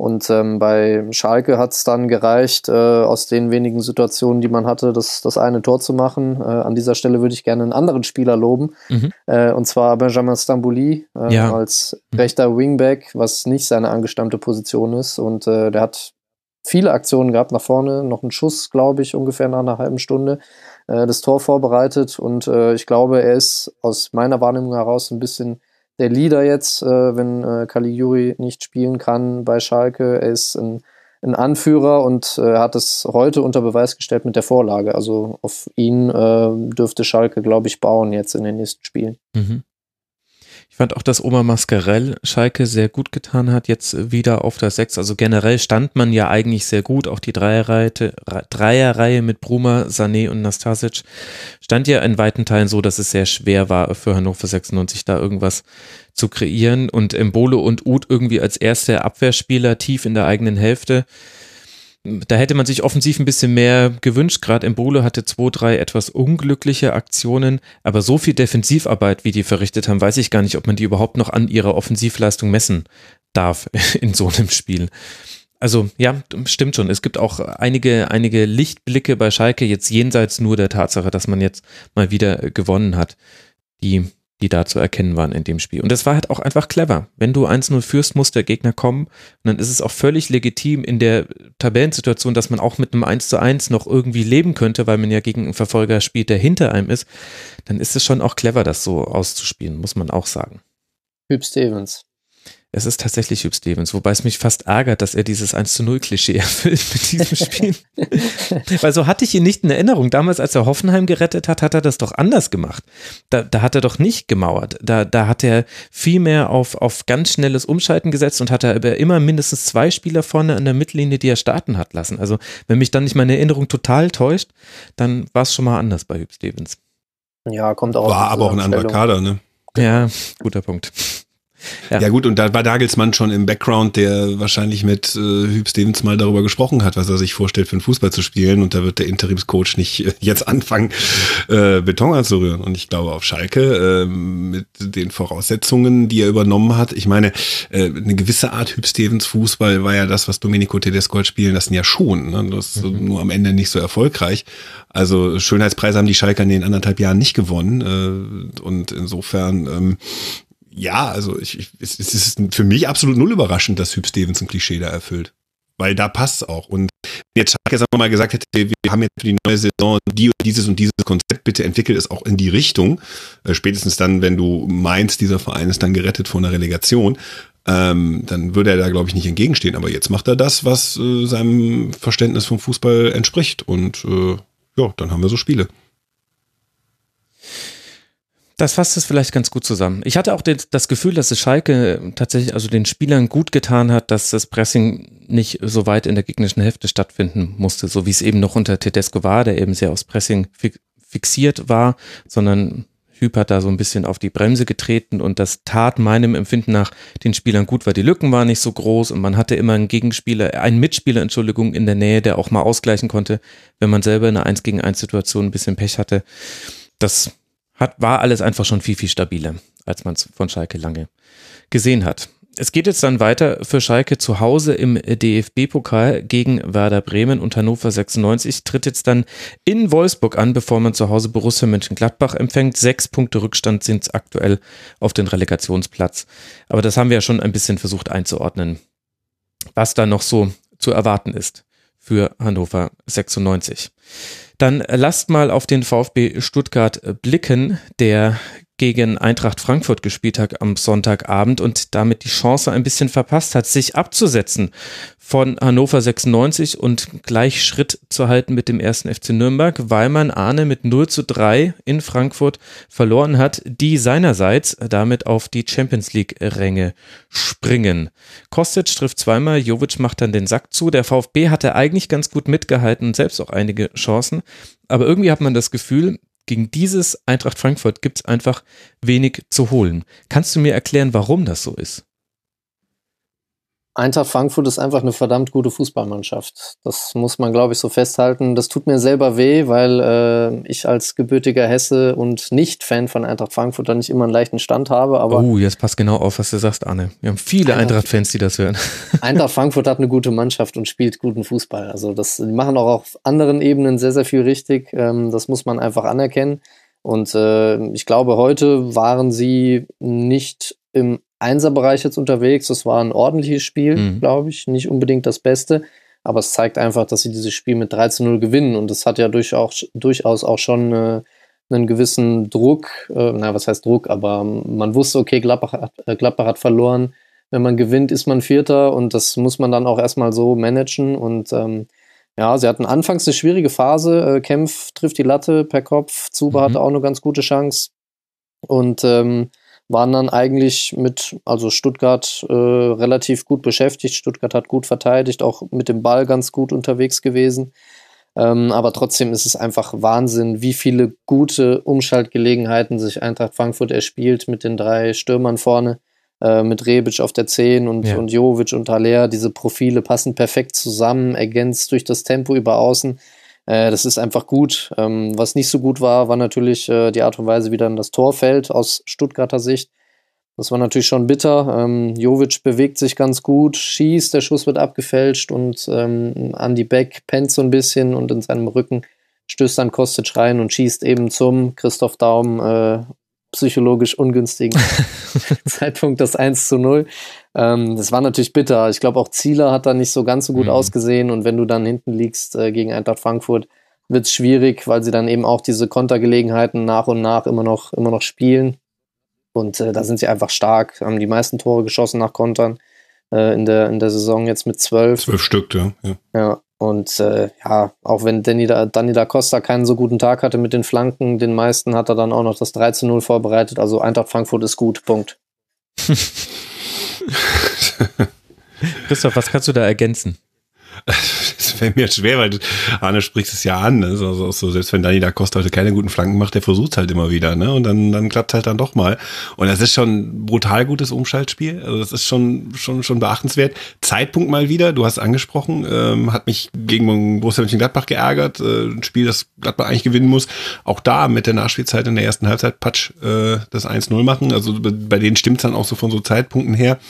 Ich habe es in Düsseldorf über 90 Minuten im Stadion gesehen. Das ist ja nochmal so ein Perspekt so eine andere Perspektive. Wenn man so zwei Sachen rausziehen will, ähm, wo man sagt, ja, pff, ähm, die spielen zwar auch gut, aber das ist äh, noch etwas, wo man sagt, hm, da würde ich als gegnerischer Trainer meine Schwäche vermuten, ist so, ja, Sebastian Rode ähm, macht einen guten Part und jetzt werde ich auch von vielen Eintracht-Fans wahrscheinlich geköpft, aber ich achte mal immer so hin und wieder auf ihn und ähm, ja, das, ist, das, passt so in dieses Tempo für mich manchmal nicht rein. Und Martin Hinteregger, äh, da bin ich so derartig perplex, äh, was der da aktuell spielt, weil ich ihn äh, sehr häufig habe Fußball spielen sehen. Entweder äh, hat er Eigentore für Gladbach geschossen oder gegen Gladbach getroffen. Das ist so ein Spieler, der einen dann so ärgert, dass man immer mal wieder guckt äh, bei den Vereinen, wo er spielt, wie spielt er denn? Und ich habe mir gesagt, puh, das ist ein bisschen holzschnittartig immer bei ihm, ähm, hat mich nie begeistert. Und jetzt sehe ich den bei Eintracht Frankfurt und denke, wer ist das? Aber ich sehe auch hin und wieder so Ansätze im Aufbauspiel, wenn er, wenn er Pässe nach vorne spielt oder ja, so, Aufbau wo ich dann sage so, mh, mm, das könnte eine Schwachstelle sein. Also wenn ich irgendwann mal Eintracht Frankfurt wirklich fies beschäftigen will, dann wären das so die zwei äh, einladenden Situationen. Ne? Auch mal so im Rode stärker auf den Füßen stehen und dann äh, mal die Frage, wie es dann aussieht. Weil das wäre jetzt das Einzige, was mir aktuell einfallen würde. Der Rest ist, äh, wie Anne sagt, das ist schon, ähm, ja, äh, das, das lässt mich nicht mehr mit der Champions League rechnen für Gladbach.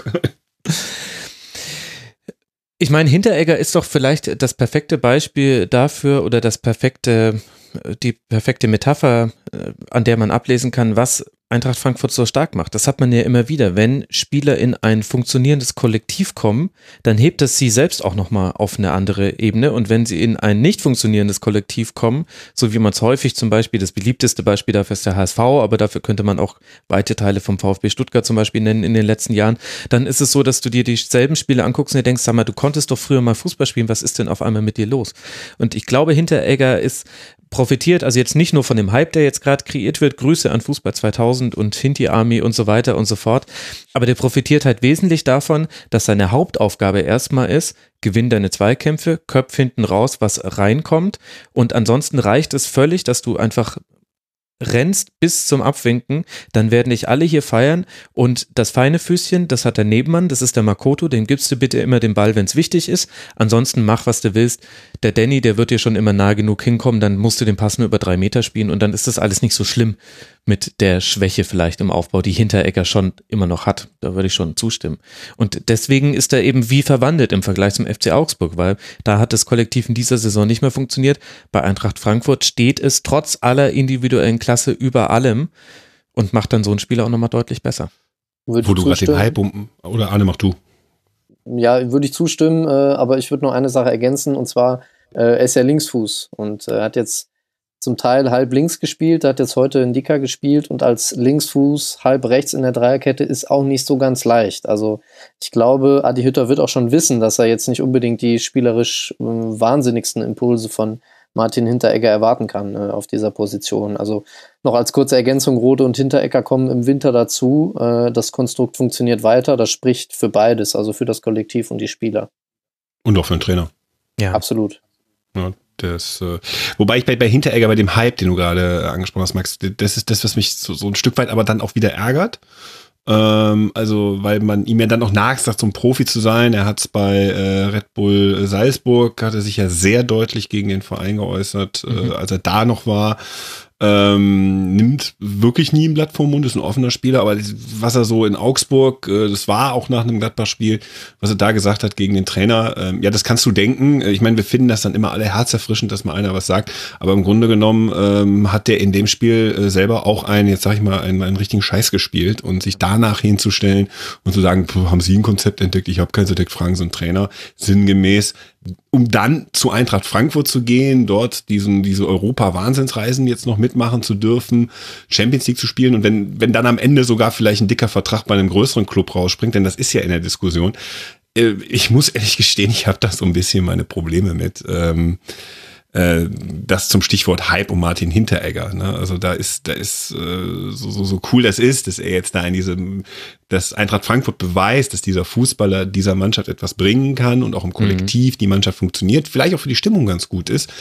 Ähm, es hat eine Vorgeschichte, die so ein bisschen bitter ist und äh, naja, mal schauen. Also das lässt mich noch so ein bisschen kritisch drauf gucken. Das stimmt. Und es sagt auch einiges über Eintracht Frankfurt und das Umfeld aus, dass Martin Hinteregger so gehypt wird und nicht Makoto Hasebe, der einen unglaublichen Beispiel und jetzt schon im dritten Jahr in Folge der Strippenzieher ist, der aber auch weiß, wie man in Zweikampf geht. Aber halt, ja, es, das eine ist die feine Klinge, das andere ist die scharfe Klinge, die auch manchmal zum Baseballschläger wird, wenn es an die Grätsche geht. Und ja, das, da würde ich dir schon zustimmen in, in manchen deine Beobachtungen. Und dann finde ich noch wirklich bemerkenswert bei Eintracht Frankfurt, das ist jetzt weiß Gott keine Neuigkeit, aber dass da Kostic und da Costa ja jeweils ihren Flügel erstmal alleine beackern und das defensiv so selten von Gegnern ausgenutzt werden kann. Also in dem Spiel hat man es so in Ansätzen gesehen, Insua hatte so zwei, drei gute Aktionen in der zweiten Halbzeit wo er das mal für sich nutzen konnte, dass eben, wenn Danny da Costa immer diese weiten Wege machen muss, dass dann eben auch nicht jeder Sprint dann in der höchsten Frische gefahren werden kann. Aber ansonsten haben das die Gegner bisher kaum ausgenutzt und das ist unglaublich, was Kostic und da Costa da abreißen. Es ist eigentlich auch fast schon ein bisschen unnatürlich. Mhm. Und dann hast du ja noch vorne drin mit Rebic, Haller und Jovic drei Spieler, die auch perfekt inzwischen aufeinander abgestimmt sind. Die Pässe, die Rebic gespielt hat, der hat so drei Steckpässe gespielt in Umschaltsituationen. Ähm, einmal hat Kostic sogar noch einen Konter dann relativ leichtfertig verdattelt, ein 2 gegen 1 Konter. Ähm, da wäre sogar noch mehr drin gewesen für Eintracht Frankfurt. Das war noch beim Stand von 1 0. Aber das ist schon Wahnsinn, dass du weißt, wie Eintracht Frankfurt spielt inzwischen und dass dennoch sowohl die Mannschaften, die sich des Spiels verweigern, die schaffen es noch ein bisschen besser, als auch die Mannschaften, die mitspielen wollen, schaffen es in der Regel gerade nicht zu verhindern, dass sie verlieren gegen dieses Eintracht Frankfurt. Und egal in welcher Form die eigentlich gerade sind. Erste Halbzeit war ja nicht so überragend. Aus 1 zu 0 schießen sie dann trotzdem. Ja, letzte, so Christoph, du jetzt? Ja, genau. Jetzt sprichst du fast so, so Sachen an, die jetzt so bei Borussia Mönchengladbach eben eben das Gegenextrem sind, ähm, wo du wo du ähnliche Spielideen manchmal hast, äh, da misslingt es aber einfach. Es ist natürlich, äh, du musst dauernd aufpassen, als wenn die auf dich zugerannt kommen als Verteidiger. Was passiert in meinem Rücken? Was machen eben Rebic, Aller und Jovic? Also wenn da Costa und Kostic auf dich mhm. zukommen, hm, okay, ne, das ist, äh, du kannst nicht einfach so versuchen, ich gewinne jetzt diesen Zweikampf, weil dann habe ich das Feld vor mir, sondern du musst halt schon aufpassen, hey, wenn der den Pass anbringt, dann habe ich ein verdammtes Problem. Ähm, wenn du merkst, dass es da Probleme gibt in dem, im Anspiel, wenn du merkst, dass einfach diese, selbst die drei Meter Pässe dann nicht kommen, so mal in so einer gewissen Phase spielst, dann kannst du davon profitieren.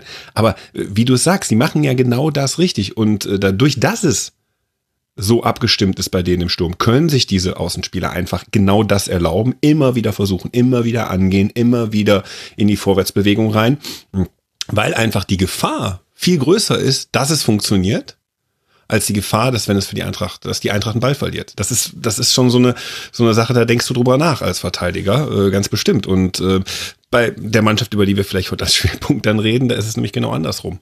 Mhm. Da weißt du, wenn du da drauf gehst, hast du, es verspricht Erfolg und äh, dann wird es schwierig. Ja, lass noch nicht ins Gladbach-Segment starten. Ja, aber das, war, das passte so schön. Äh, ich, ich weiß, ich. Genau ich, dazu. Es ist, es ist wie so eine Schablone, so negative, die man übereinander legt. Ich würde eigentlich auch gerne über diese Moderationsbrücke gehen, aber dann hätten wir meines Erachtens VfB Stuttgart, ein bisschen Stuttgart, rausgelassen. Ne? Ja, genau. Weil ich finde, bei denen hat man schon auch gesehen, dass die eben einfach in diesem 5-3-2 inzwischen eine Formation gefunden haben, die sehr gut funktioniert und in der sie auch relativ stabil stehen. Und dass sie jetzt dieses Spiel gewonnen haben, äh, verloren haben und auch so deutlich verloren haben, liegt, finde ich, viel mehr am Gegner als am VfB Stuttgart. Ja, würde ich zustimmen. Also gerade Kabak und Pavard in der, in der mhm. Innenverteidigung mhm. als Halbrechter und äh, zentraler Innenverteidiger sehr, sehr stark. Beides junge Spieler, ähm, gerade Kabak auch noch nicht lange in Deutschland. Der muss ähm, jetzt mal aufhören, so gut zu spielen, sonst ist der gleich wieder weg, das sage ich euch. Also ja, ich finde ich find den unglaublich dafür, dass krass. er so jung ist und naja. so kurz in der Bundesliga. Finde ich krass. Auch beide mit Vorstößen immer wieder mutig mit Ball in die gegnerische Hälfte reinzustoßen. Ähm, das sieht schon ganz gut aus. Äh, ich glaube, die Formation, das, was du gerade schon angesprochen hast, das dürfte durchaus sinnvoll sein, gerade mit Esswein und Zuba, die jetzt in dem Spiel heute nicht so ganz zur Geltung kamen, aber natürlich auch ein äh, großes Tempo mitbringen. Ähm, das ja, ist für den VfB Stuttgart auf jeden Fall jetzt keine Niederlage, nach der man sich extrem äh, grämen muss. Also das ging schon insgesamt in Ordnung, die Leistung. Von daher, äh, ja, in Frankfurt zu gewinnen, ist momentan eben einfach schwierig. Ja, vor allem auch noch, wenn dir Askasiba fehlt und Gentner, der ihn ersetzt, dann verletzt runter muss noch in der ersten Halbzeit und Daniel Didavi kommt, der glaube ich nicht so ganz wusste, wie er die Rolle interpretieren soll. Also stand manchmal so ein bisschen verloren im Halbraum rum, fand ich. Ja, ja und, kam und, dann und oben um ihn herum liefen die ganze Zeit irgendwelche Frankfurter mit Blick aus Frankfurter Tor, um ihn außen rum, äh, aus Stuttgarter Tor, um ihn außen rum und er dachte sich jetzt, okay, also muss ich jetzt da jetzt mit hintergehen oder darf ich warten, bis wir vielleicht den Ball gewinnen und kontern oder was soll ich jetzt machen? Und dann war der Angriff schon vorbei. Aber ja. war halt auch lange draußen. Ja, das stimmt. Darf ich noch eine Sache zur Eintracht sagen? Natürlich. Okay, äh, und zwar ähm, ist es ja so ein bisschen so eine Sache, jetzt die letzten Jahre hat man ja sehr selten gesehen, dass Mannschaften mit zwei Stürmern spielen, also mit zwei klaren Stürmern spielen. Wir hatten häufig 4-2-3-1 mhm. äh, mit einem klaren Stürmer, einem klaren Neuner und jetzt sieht man, glaube ich, bei dieser Mannschaft, ähm, was es ausmachen kann, wenn man zwei Spieler hat, deren Bewegungen perfekt aufeinander abgestimmt sind, weil man immer wieder sieht, dass Jovic und oder Haller eben den Weg nach vorne antreten in die Tiefe, während der andere eben sich ins Mittelfeld mhm. fallen lässt. Und das macht die Sache eben schwierig für die Innenverteidiger. Und ich fand eigentlich, Stuttgart hat das äh, relativ gut noch gelöst. Die Kontergelegenheiten, die entstanden sind, die waren eigentlich in anderen Räumen, also weiter noch davor. Ähm, ich finde das auf jeden Fall spannend zu beobachten. Also wie Frankfurt das löst mit zwei Spitzen, ähm, das ist schon bemerkenswert und da muss man erstmal als Trainer eine Antwort drauf finden, weil das nicht einfach ist. Ja, generell die Strafraumbesetzung der Eintracht ist super. Also die schlagen ja wahnsinnig viele Flanken.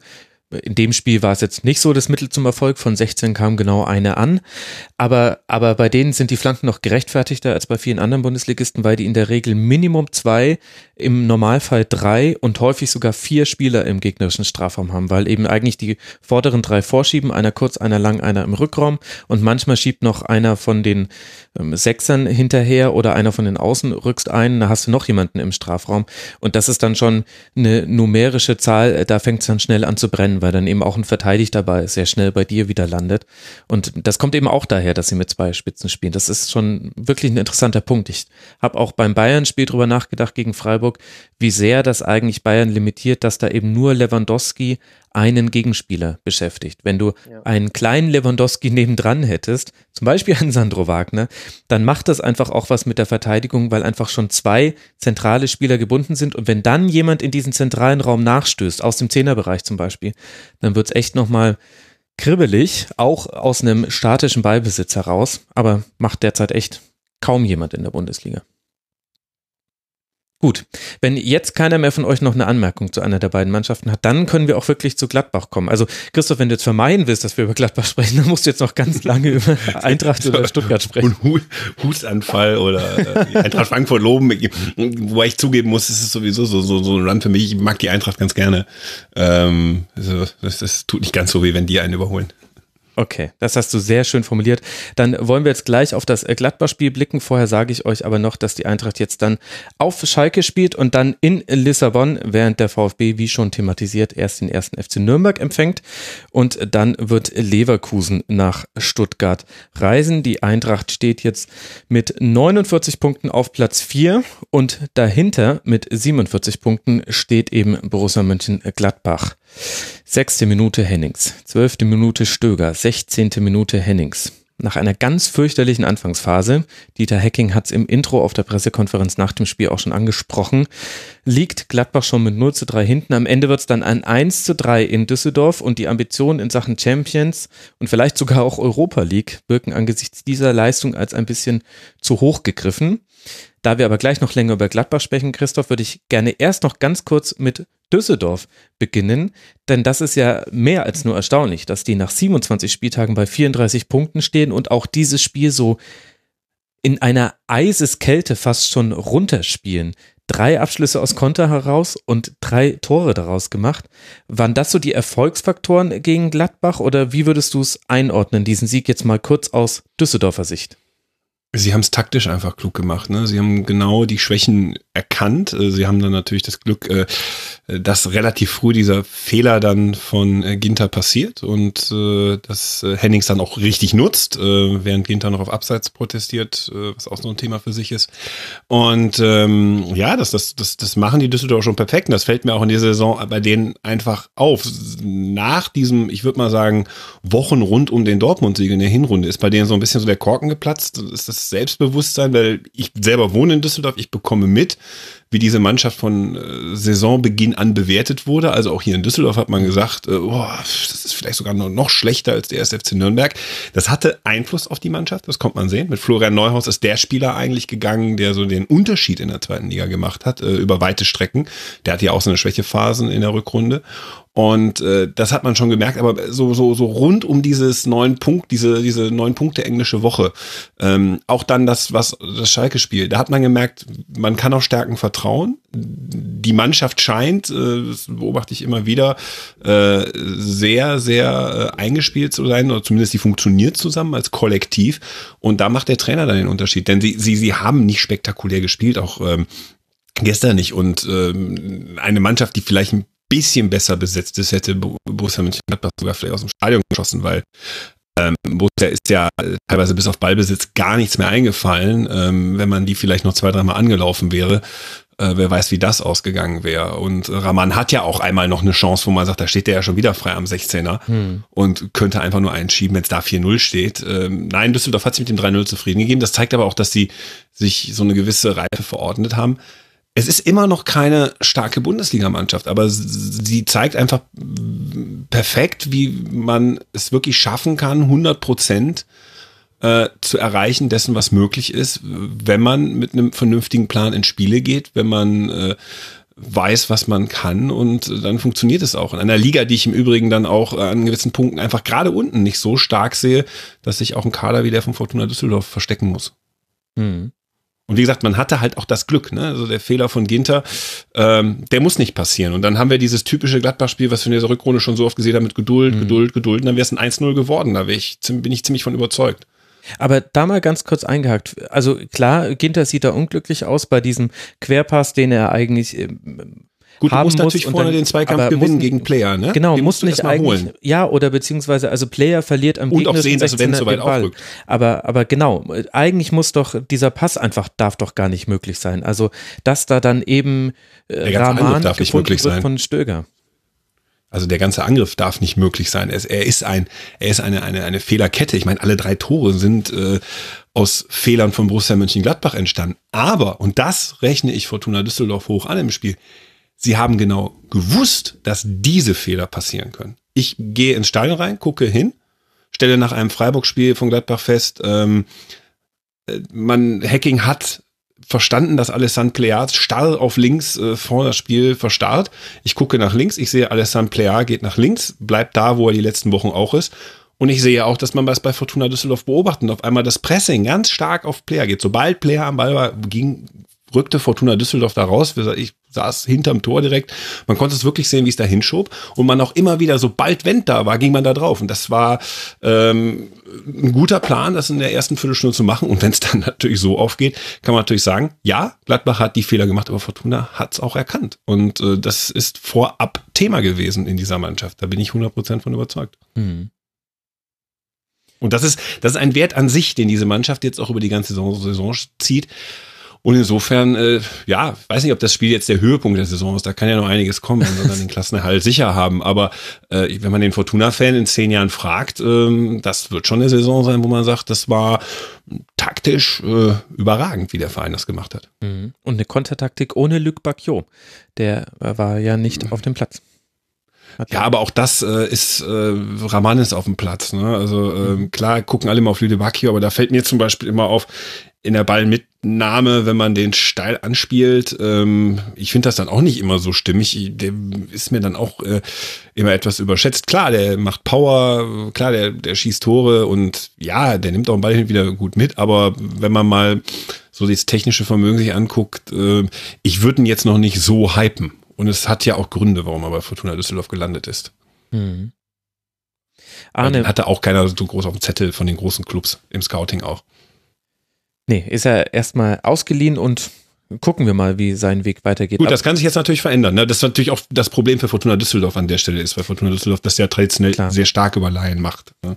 Aber das ist ja das geht ja, würde ich sagen, einem Drittel der Bundesliga so, dass du, wenn du eine gute Saison spielst, davon ausgehen musst, dass dann die wesentlichen Stützen deines Kaders eventuell nicht mehr bei dir spielen und dann ist es so ein ständiges, jetzt liegt der, Ber der Stein liegt wieder unten am Berg und du musst ihn halt wieder hochrollen und äh, dabei einfach deine Freude empfinden. So wie der gute alte. Der Mann heißt Eintracht Frankfurt und hat einen Herrn Rebic. Ja, ja, genau. Der rollt Wobei, wie lange das noch hoch. gut geht. Ja, aber auch da müssen wir uns Freddy Bobic als einen glücklichen Menschen vorstellen einen sehr reichen Menschen wahrscheinlich. Sollten, sollte mhm. es da Transfers geben, wird Eintracht Frankfurt da definitiv auch seine anderen Nutzen draus ziehen.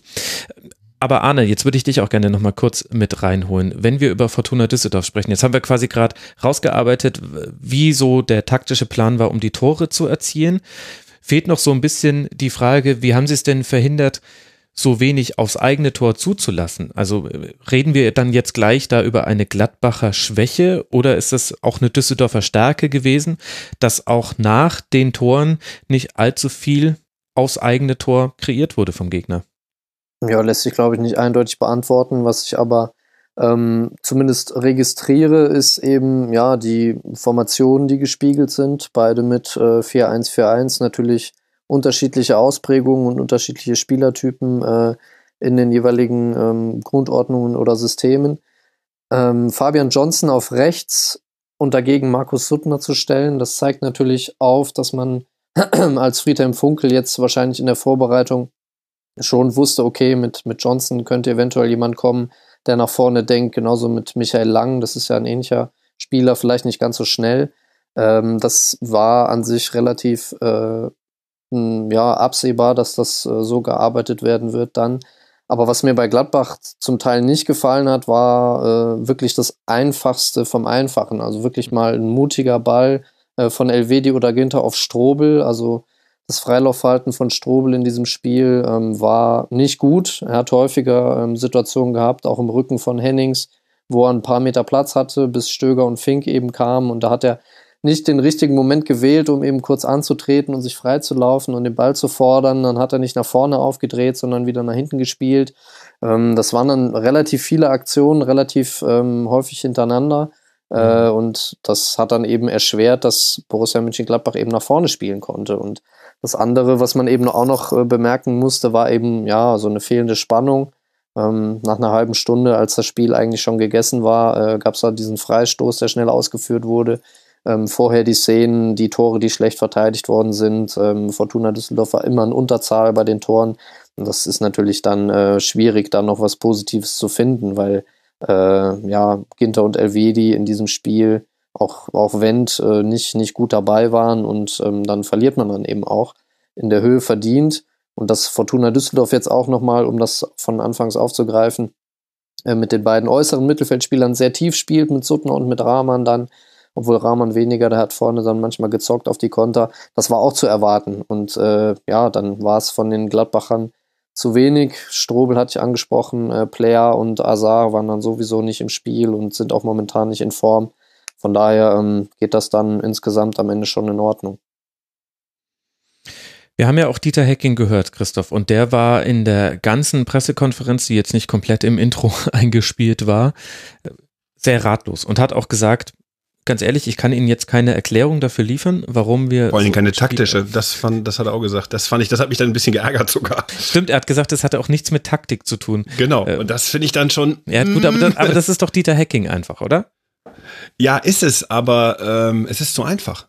Es ist, ich glaube, das Spiel ist ähm, auch äh, gepaart mit dem Spiel gegen Freiburg, was ja auch eher dann enttäuschend war als Ergeb vom Ergebnis her. Mhm. Ähm, nur in dem Freiburg-Spiel hat er die Einsicht gehabt, dass ähm, Player über links mit einem aggressiven Oscar Wendt, der gern noch mal einen Ball äh, verliert, verzockt, ähm, Player, der momentan die Bälle nicht gut hält, ein Stindl in der Mitte, der auch nicht besonders schnell ist, aber eine gute Übersicht hat, darf man nie vergessen, und ein äh, Torgan Hazard, der auch sehr starr eigentlich auch nicht gut spielt, weil der immer davon lebt, immer mal so die Seiten zu wechseln und noch so, so manches Mal abstinent wirkt. Ähm, da hat er gemerkt, dass diese starre Dreierreihe da vorne ihm überhaupt nichts mehr bringt. Er hat sie dann verändert. Äh, gegen Freiburg hat Stindl mal zehn Minuten auf der Acht spielen lassen, äh, neben, ich glaube, es war neben Hofmann, das aus dem Freiburg-Spiel. Und das ganze Stadion atmete so eigentlich auf, so, ah, er hat's gesehen nach äh, mehreren Wochen. Dass Schätzt das du deutsche Stadien so ein, dass sie bei einer taktischen Umstellung aufatmen? also das Gladbacher Stadion schätze ich schon so ein. Nein, weil es ist, es ist da, da sind wir bei dem, wenn es ein deutsches Stadion irgendwann mal merkt, dass äh, diese Umstellung zwingend notwendig ist, dann merkst du, äh, dann hat der Trainer sehr lange stoisch an etwas festgehalten. Und es, es, es, es ist dann auch schon so, dass du kommst in dieses Düsseldorfer Stadion rein und du siehst, und trotzdem, er hatte zwei Wochen Zeit, er hat in der Grundordnung nichts verändert. Es sind viele Spieler unterwegs gewesen bei Nationalmannschaften, aber zum Beispiel Lars Stindl war die ganze Zeit bei der Mannschaft. Hm. Alessandro Plea war da und äh, Torgan Hazard war nicht da. Aber man, man, man muss doch mal überlegen, dass mit Plea hat unter Favre auf links in Nizza geklappt aber es funktioniert anscheinend nicht in Gladbach, weil dahinter vielleicht ein Oscar Wendt steht, den Lucien Favre in Nizza nicht auf links gestellt hätte. Und äh, seit Wochen robben sich die Gegner genau an diese Schaltstelle ran, an die viel zu offensiven Verteidiger. Hackings Antwort auf äh, die Formschwäche von Michael Lang ist äh, Fabian Johnson, der diese Position jetzt auch nicht äh, oft gespielt hat in Mönchengladbach und dann, ja, dann passieren halt Dinge und dann vor allen Dingen als Signal setzt der 1 zu 1 Wechsel, die ihm taktisch komplett die Luft rausnehmen für, weil das Spiel war noch nicht entschieden beim Stand von 3-0, weil du hast ja trotzdem immer noch das Gefühl, gut, wenn jetzt schnell ein Anschlusstreffer fällt, dann hast du eine zweite Halbzeit und der kannst dich berappeln. Mhm, hat Friedhelm taktisch auch, auch, gesagt. Er sagte, Gott sei Dank ist das 1 zu 3 erst in der 83. Minute. Ja, genau. Das, und es war auch spürbar im Grunde genommen, weil äh, so, so irre, so, so, so irre so Spiele sind, so irre können die da noch enden. Und er hat noch einen Raphael auf, dem, auf der Bank, wo auch das Spiel hätte, die Taktik hätte verändern müssen. Und mir dann nach diesem Spiel zu sagen, wo wir jetzt ja rausgearbeitet haben, so ein bisschen so, ja, Funkel hat schon die Schwachstellen gesehen, ist auch wieder rausgegangen, zu sagen, ich kann es auch nicht mit Taktik erklären. Das ist mir dann ein bisschen zu wenig, selbst für Dieter Hacking, der das vielleicht auch so ein bisschen pflegt, dieses Image, äh, und nach innen sehr ähm, viel taktisch arbeitet. Aber das ist mir dann ein bisschen zu wenig nach den letzten Wochen. Ja. Und ähm, wie gesagt, ich bin ein bisschen positiver drauf, was Fußballstadien angeht, als du. äh, Gerade auch an so Orten wie Mönchengladbach, wo es dann halt, halt häufig in München geht. im Stadion. Ja, aber es ist, es ist zum Beispiel in Mönchengladbach ist es durchaus schon Stadion-Talk. Äh, wie stellt der Trainer auf? Und du darfst nicht vergessen, äh, dieses Publikum ist vier Jahre lang von Lucien Favre ähm, irgendwie so äh, mit, mit, mit, mit, mit harter Taktik in Berührung gekommen und äh, damit auch jetzt ein bisschen sozialisiert. André Schubert, äh, so, so, so, so schlecht das ausgegangen ist am Ende und wo man sich fragt, warum musste es so lange dauern, hat ja auch versucht, über den taktischen Weg, und das hat ja auch geklappt, zu kommen. Also man hat da schon ein anspruchsvolleres Publikum im taktischen Bereich. Und äh, insofern, ähm, es fällt halt schon auf, was Dieter Hacking macht. Ne? Und man hat ihm ja, zum Beispiel in Gladbach ein Riesenthema. Man hat Dieter Hacking nicht zugetraut, dass er diese Spielumstellung findet über den Sommer. Und man war sehr erstaunt und, und in Gladbach hat man es ja auch erklärt damit. Er hat taktisch das Spiel stark verändert. Er hat äh, Jonas Hofmann im Grunde genommen wiedererweckt und äh, das muss man ihm hoch anrechnen. Leider ist dann halt so, das Spiel dann am Sonntag war halt eben das Spiel, was dann zeigt, Ja, aber das ist auch Dieter Hacking. Äh, es ist eine Blaupause der letzten Saison, nur auf einem höheren Level. Aber ich bin ja völlig immer pro jeder Taktikdiskussion und ich ticke ja auch so in die Richtung. Aber auf der anderen Seite kann man doch auch festhalten, das hast du vorhin auch gesagt, bei keinem der Düsseldorfer Angriffe war Düsseldorf in einer numerischen Überlegenheit. Was kann Dieter Hecking und was kann seine taktische Ausrichtung dafür, wenn dann so viele individuelle Fehler passieren? Das war ja alles, auch noch in dem Moment, wo der Pass gespielt war, auf Rahman ja dann in zwei Fällen, war das ja immer noch verteidigbar, das war noch abwehrbar und das waren doch dann eher individuelle Fehler, die sich jetzt in der Rückrunde im Vergleich zur Hinrunde krass gehäuft haben. In der letzten Kette machen Ginter, Elvedi und wer auch immer die Außenverteidiger sind, machen viel, viel mehr Fehler als noch in der Hinrunde und da kann Aber doch, da hat die Taktik ja nichts mit zu tun, oder doch? Ja, schon, weil du machst es damit äh, Borussia Mönchengladbach zu einfach, indem du sagst, die Spieler, und selbst wenn die Spieler äh, im Großteil außerhalb ihrer Form sind oder gerade vielleicht zu sehr nachdenken, psychologisch, was ist hoch, wir hätten hier ganz groß rauskommen können und die letzten Klatschen ihre Wirkung hinterlassen haben, äh, Fakt ist, Borussia Mönchengladbach ist unter Dieter Hecking eine der zweikampfschwächsten Mannschaften der Bundesliga. Ja, aber Gladbach läuft, ja, gut, aber. Ja, das ist sowas ähm, typisch Deutsches, auf die Zweikämpfe zu gucken. Das ja, aber ich komme jetzt noch was anderem. Nee, nee, ist, ja. ich finde es nicht typisch deutsch. Ich finde es, wenn du über, über zwei Jahre lang eine Mannschaft hast, die ähm, immer wieder und guck dir Eintracht Frankfurt an, wenn die, wenn die wirklich äh, mit Power in die Zweikämpfe auch offensiv reingehen, dann kreieren die damit Sicherheit und auch Chancen. Und vor allen Dingen, was Läufe angeht, äh, Gladbach mhm. spielt sehr langsam. Sie, sind, sie laufen okay. sehr viel, sie haben eine hohe Passquote, aber sie haben die wenigsten intensiven Läufe, habe ich vorhin mal auf dieser rudimentären Statistikseite der Bundesliga nachgeguckt, und sie haben die wenigsten Sprints. Und ich meine, ähm, dann brauchen wir uns, wenn du mit einer ähnlichen Spielidee wie Eintracht Frankfurt ins Spiel gehst und äh, die wenigsten Sprints hast, und die wenigsten intensiven Läufe, dann kommst du sehr viel über die individuelle Stärke deiner Spieler, über das individuelle technische Vermögen.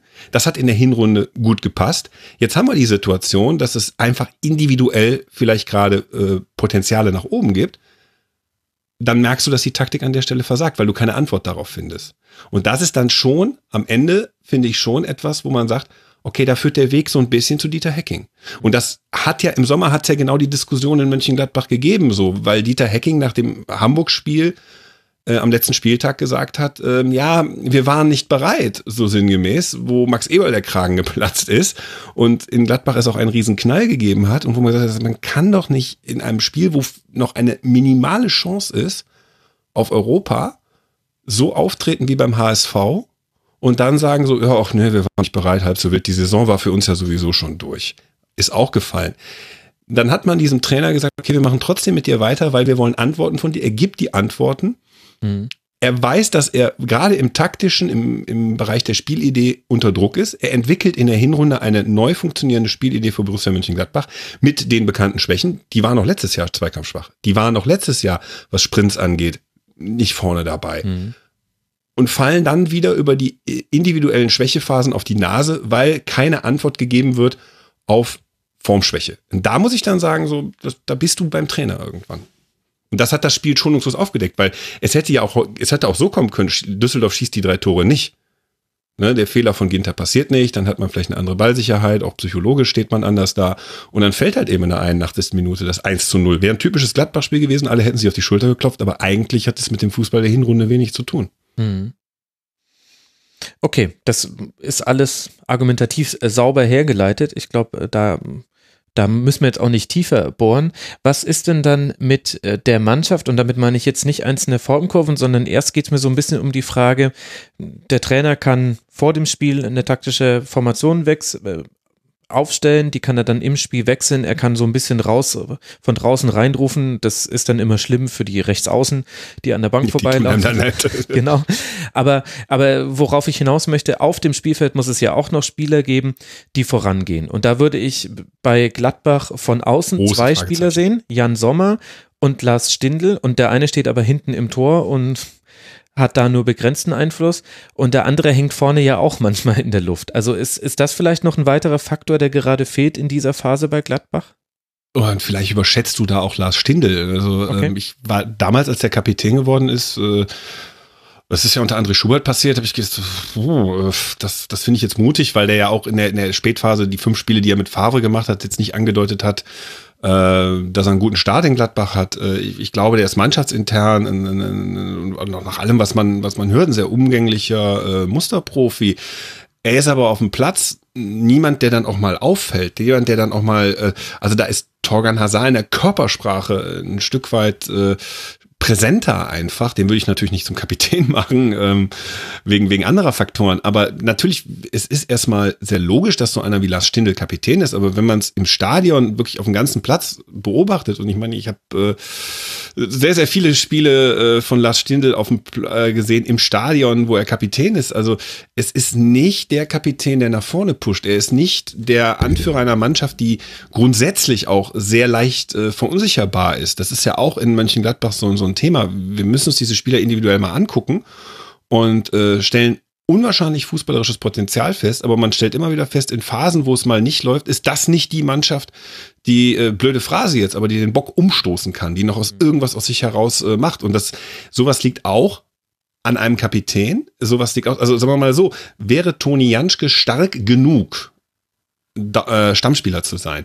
Ähm, könnte ich zum Beispiel nicht verstehen, warum Toni Janschke nicht Kapitän ist, weil das ist so ein Spieler, der dann auch mal äh, Unmut offen kundtut auf dem Platz. Das macht Lars Stindl alles nicht. Lars Stindl ist ein Gentleman-Fußballer und der auch nicht schnell ist, der äh, übrigens Teil des Problems ist, dass es wenige Sprints gibt und wenige äh, intensive Läufe.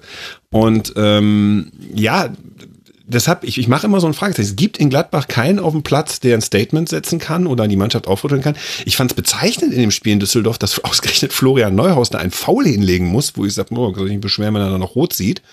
Ähm, dass der bei seinem Ex-Verein, wo ihn bis zu diesem Zeitpunkt alle noch mochten, ähm, da einen Foul hinlegt, wo ich dann sage, äh, oh, das äh, muss aber nicht sein. Das, das war so, so offensichtlich äh, eine, eine Maßnahme, die irgendwie aufrütteln sollte die ich aber auch Quatsch finde an der Stelle. Ähm, aber dass, dass die dann von so einem Spieler kommt, der eigentlich auch jetzt in dem Konstrukt eigentlich nicht derjenige ist, der so ein bisschen der Leader dieses Teams ist. Das, das ist auch so etwas sehr symptomatisches für Borussia Mönchengladbach, was sich auch über die Jahre zieht. Mhm. So, und bei Favre zum Beispiel war ja Favre die Figur. Also Favre hat von außen die Impulse gegeben und gesagt, so, du jetzt. Und Favre hatte auch immer jemanden in der Abwehr, der diesen Impuls gegeben hat. Äh, Martin Stranzel oder ja. Ruhl Brauers, die haben nicht gespielt, weil sie so ganz tolle Fußballer waren, sondern weil sie Dinge richtig machten, die Favre braucht, die aber in der Kommunikation auf dem Platz sehr wichtig waren. Und das fehlt Gladbach eigentlich so seit Jahren. Und das sind dann so die Konstrukte. Wenn es individuell mal nicht läuft, kippt immer schnell die ganze Mannschaft. Mhm. Also ich habe mal gerade nachgeguckt, ich musste lange scrollen. Lars Stindl ist bei den Sprints bundesligaweit auf Platz 192. Also das unterstreicht dann doch. Für, für, für einen Mittelstürmer, der, der einen eigentlichen Mittelstürmer an der linken Seite hat, ist es schwierig. Ja, also er, und bei einer Mannschaft, die über den Robert Bauer, kommt. Pirmin Schwegler und Marvin Buckerlord. Ich glaube, damit können wir es dann eigentlich ohne weiteren Kommentar stehen, stehen lassen. Aber äh, wir sind jetzt auch schon wieder in diesem Segment sehr häufig auf den Namen Favre gestoßen. Da habe ich auch schon mal, ich glaube, vor einem Jahr in einem Gladbach-Schwerpunkt ähm, länger mit einem Experten, ich glaube, es war jemand vom Vollraute-Podcast, drüber gesprochen, der, der lange Schatten vom, vom Lucien Favre. Ist das nicht vielleicht auch ein Problem, wenn man die aktuelle Mannschaft, die aktuellen Zeiten immer noch daran misst, weil es hat sich doch auch der Fußball weiterentwickelt und wir sehen ja, dass sich sogar Lucien Favre weiterentwickelt hat. Ja, aber Favre ist ja auch in Gladbach dann, äh, die Geschichte war ja auch auserzählt. Also der lange Schatten von Lucien Favre, ich, das ist mir auch ein bisschen zu einfach. Also ich, ich, ich mache mal so den Scherz unter Freunden, sage, wenn, wenn Gladbach in Dortmund-Trikots auftreten würde, hätten sie ein anderes Selbstverständnis, würden sie mehr Spiele gewinnen. Ähm, weil ich, ich gehöre zu, schon zu denen, die sagen, die, was Max Eberl an individueller Klasse immer wieder in diese Mannschaft reinwirft, auch nach zwei Jahren auf Tabellenplatz neun. Ähm, jemanden wie Florian Neuhaus zu entdecken, ähm, den Weg mit Jonas Hofmann zu gehen, was dann auch mhm. wieder für den Trainer spricht wiederum, Alessandro Plea verpflichten zu können, äh, einen Torgan Hazard so lange auch äh, in Gladbach halten zu können. Ähm, viele junge Nachwuchsspieler, die jetzt noch gar nicht hochgekommen sind, die gerade aus äh, Großbritannien geholt worden sind. Ähm, äh, so Michael Cuissance, gut, ist jetzt momentan ein bisschen problematisch, weil er ohne Führerschein gefahren ist, aber der war in der letzten Saison so eine Entdeckung, hatte auch dem Zettel. Und darum Michael Lang zu bekommen für den Preis auch, das ist auch nochmal ein Punkt. Gladbach zieht das ja an und hat da auch den Namen und die Spieler bleiben ja auch. Also insofern, ähm, nee, das ist nicht immer Lucien Favre, das ist auch viel, wie der Verein wahrgenommen wird über den Manager. Und was mich in Gladbach verstört, ist Selbstverständnis. Es wird immer wieder erzählt, das Borussia Mönchengladbach ist ja nur Borussia Mönchengladbach. Man baut zwar ein riesiges Hotel, man hat, glaube ich, mit einer der besten Trainingsanlagen in der deutschen Bundesliga. Also wer das Gelände dort kennt, der schlackert schon mit den Ohren. Der Verein entwickelt sich prächtig bei den Umsatzzahlen, auch ohne Champions League. Also ich würde fast so weit gehen, dass wenn Eintracht Frankfurt in die Champions League geht, könnten sie vielleicht mal so einen Umsatz wie Borussia Mönchengladbach generieren. Mit dem Geld wird vernünftig umgegangen. Und es wird aber ein Selbstverständnis gelebt. Es wird doch erzählt. Ich habe neulich auf einer, äh, einer Podiumsdiskussion mit Max Eber beim Westdeutschen Rundfunk miterlebt, wo mir auch das Wording immer wieder so kam, so, ja, wir wollen euch ja guten Erstligafußball garantieren und wir müssen dafür jeden Tag kämpfen. Und dann habe ich gedacht, äh, und dann, dann wurde sich in eine Reihe gesetzt mit, äh, mit, mit Mainz 05, mit dem SC Freiburg und mit dem FC Augsburg. Und das wird dort mantraartig auch von der Vereinsspitze gelebt. Und das ist oft etwas, was mir in Gladbach dann so, so fehlt. Und wie gesagt, wenn wir dann in so einer sportlichen Phase sind wie jetzt, gepaart mit so einem grundsätzlichen Umfeld, mhm. ähm, was einem Lucien Favre übrigens sehr entgegenkommt, weil der auch stark auf Understatement macht ja. äh, und dann das Beste rausholen kann, dann kann es schnell mal eben kippen. Insofern, äh, man hat das bei André Schubert gesehen, wie schnell das gekippt ist, als es dann mal nicht mehr lief als Trainer. Und äh, wie gesagt, ich, ich, ich, ich glaube, Borussia Mönchengladbach muss sich an gewissen Stellen ehrlicher machen. Ich glaube, Borussia Mönchengladbach muss diese Niederlage gegen Fortuna Düsseldorf viel stärker ärgern. Nicht, weil es ein vermeintliches Derby ist, was es für viele Gladbacher nicht ist, sondern weil es eine Art einer Niederlage ist. Ich behaupte jetzt mal, hätten sie so in Freiburg verloren, ähm, wären trotzdem viele Gladbach-Fans richtig erzürnt. Und dann bringt es es nichts, sich hinzustellen und zu sagen, ich, wir werden jetzt gucken, dass das alles besser wird in dieser Saison, sondern ich glaube, dann darf es auch mal in Mönchengladbach so richtig nach außen knallen. Ähm, das muss es, glaube ich, auch, weil dadurch auch ein Selbstverständnis klar wird. Weil das Selbstverständnis in Gladbach, finde ich, steht im absoluten Mismatch zu dem, was man sportlich eigentlich leisten kann. Und dann passieren halt so Dinge, wie sie jetzt passieren. Und was würdest du sagen, wenn ich dich ans Jahr 2011 erinnere, was ja. Dann würde ich dir sagen, du kommst mit dem Favre-Schatten und du, also, und dann, um Nein. mir dann die Relegation hinterher zu legen. Nee, aber ich ja glaube, so dass, dass daher vielleicht dieses Understatement kommt, das auf einer Demut basiert und auf der Erfahrung, die Borussia Mönchengladbach gemacht hat. Gladbach ist mal der Sonne zu nahe gekommen hier Dick Advokat, Wesley Snyder und so weiter und so fort. Ja, aber, zum Beispiel. Aber diese, das ist ja, das ist, aber das, da sprichst du was Spannendes an. Ähm, bei der Saison war ich als Journalist sehr stark vor Ort. Das war 2004, 2005 mhm. die Phase rum. 2005, 2006 ging ja dann in die zweite Liga. Man hatte das neue Stadion. Man hat äh, eine erste gute Saison im neuen Stadion gespielt, wo Horst Köppel das Ganze äh, von Holger Fach übernommen hat und den Verein dann äh, fast aufs einstellige Gleis geführt hat, was in Gladbach nach Jahren mal wieder ein gutes Ergebnis war mhm. für den Verein, muss man auch sagen. Man wusste, man macht alles in Eigenregie bei dem Stadion. Das heißt, anders als andere Vereine, äh, die äh, ihr Stadion äh, nicht selber haben, die Miete bezahlen müssen, nimmt man ein.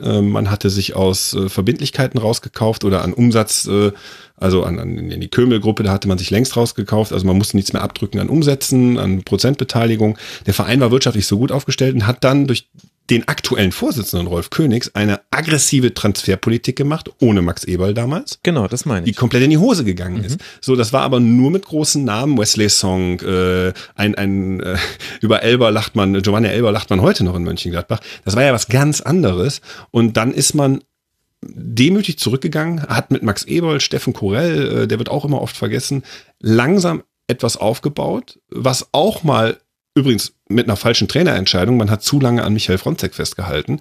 Äh, fast in die Hose gegangen wäre mit dem Abstieg 2011. Ja. Und da muss ich sagen, äh, seitdem aber, seit dem vierten Platz und seit der Stabilisierung, die zwei Jahre danach, denn die waren ja entscheidend nach dem vierten Platz, mhm. ähm, kann man jetzt nicht mehr davon reden, dass man der Sonne mal zu nah war oder dass man größenwahnsinnig wird.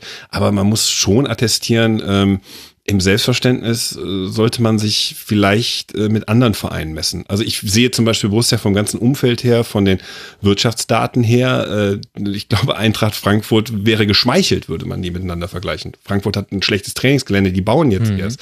Stadion in Frankfurt gehört den Frankfurter nicht. Die machen eigentlich aus viel, viel weniger, viel, viel mehr. Ja, ich wollte damit nur so ein bisschen raus, dass ich glaube, dass daher so diese, diese bremsende Wirkung kommt und dass Max Eber sich eher die Hand abhacken würde, als eine hohe, ein hohes ambitioniertes Ziel auszugeben und damit ein Ja, aber er sagt gleichzeitig, ich möchte mal was Blechernes mit Gladbach gewinnen. Also ähm, den DFB-Pokal, also meine Fangeneration hat einen DFB-Pokalsieg schon miterlebt. Also das wäre zwar nett, aber das ist nichts Neues. Ja, was ist denn dann was Blechernes? Also einen internationalen Pokal, das ist ganz schwierig zu gewinnen für einen Verein wie Mönchengladbach. Das wird Eintracht Frankfurt das ist immer noch ein weiter Weg, zum Beispiel für die Eintracht in der Europa League, wenn auch nicht unmöglich, den mhm. Cup zu gewinnen. Ja, dann bleibt einem nur noch die Meisterschaft über. Also, so, wo will er hin? Also, das ist dann so, da frage ich mich dann.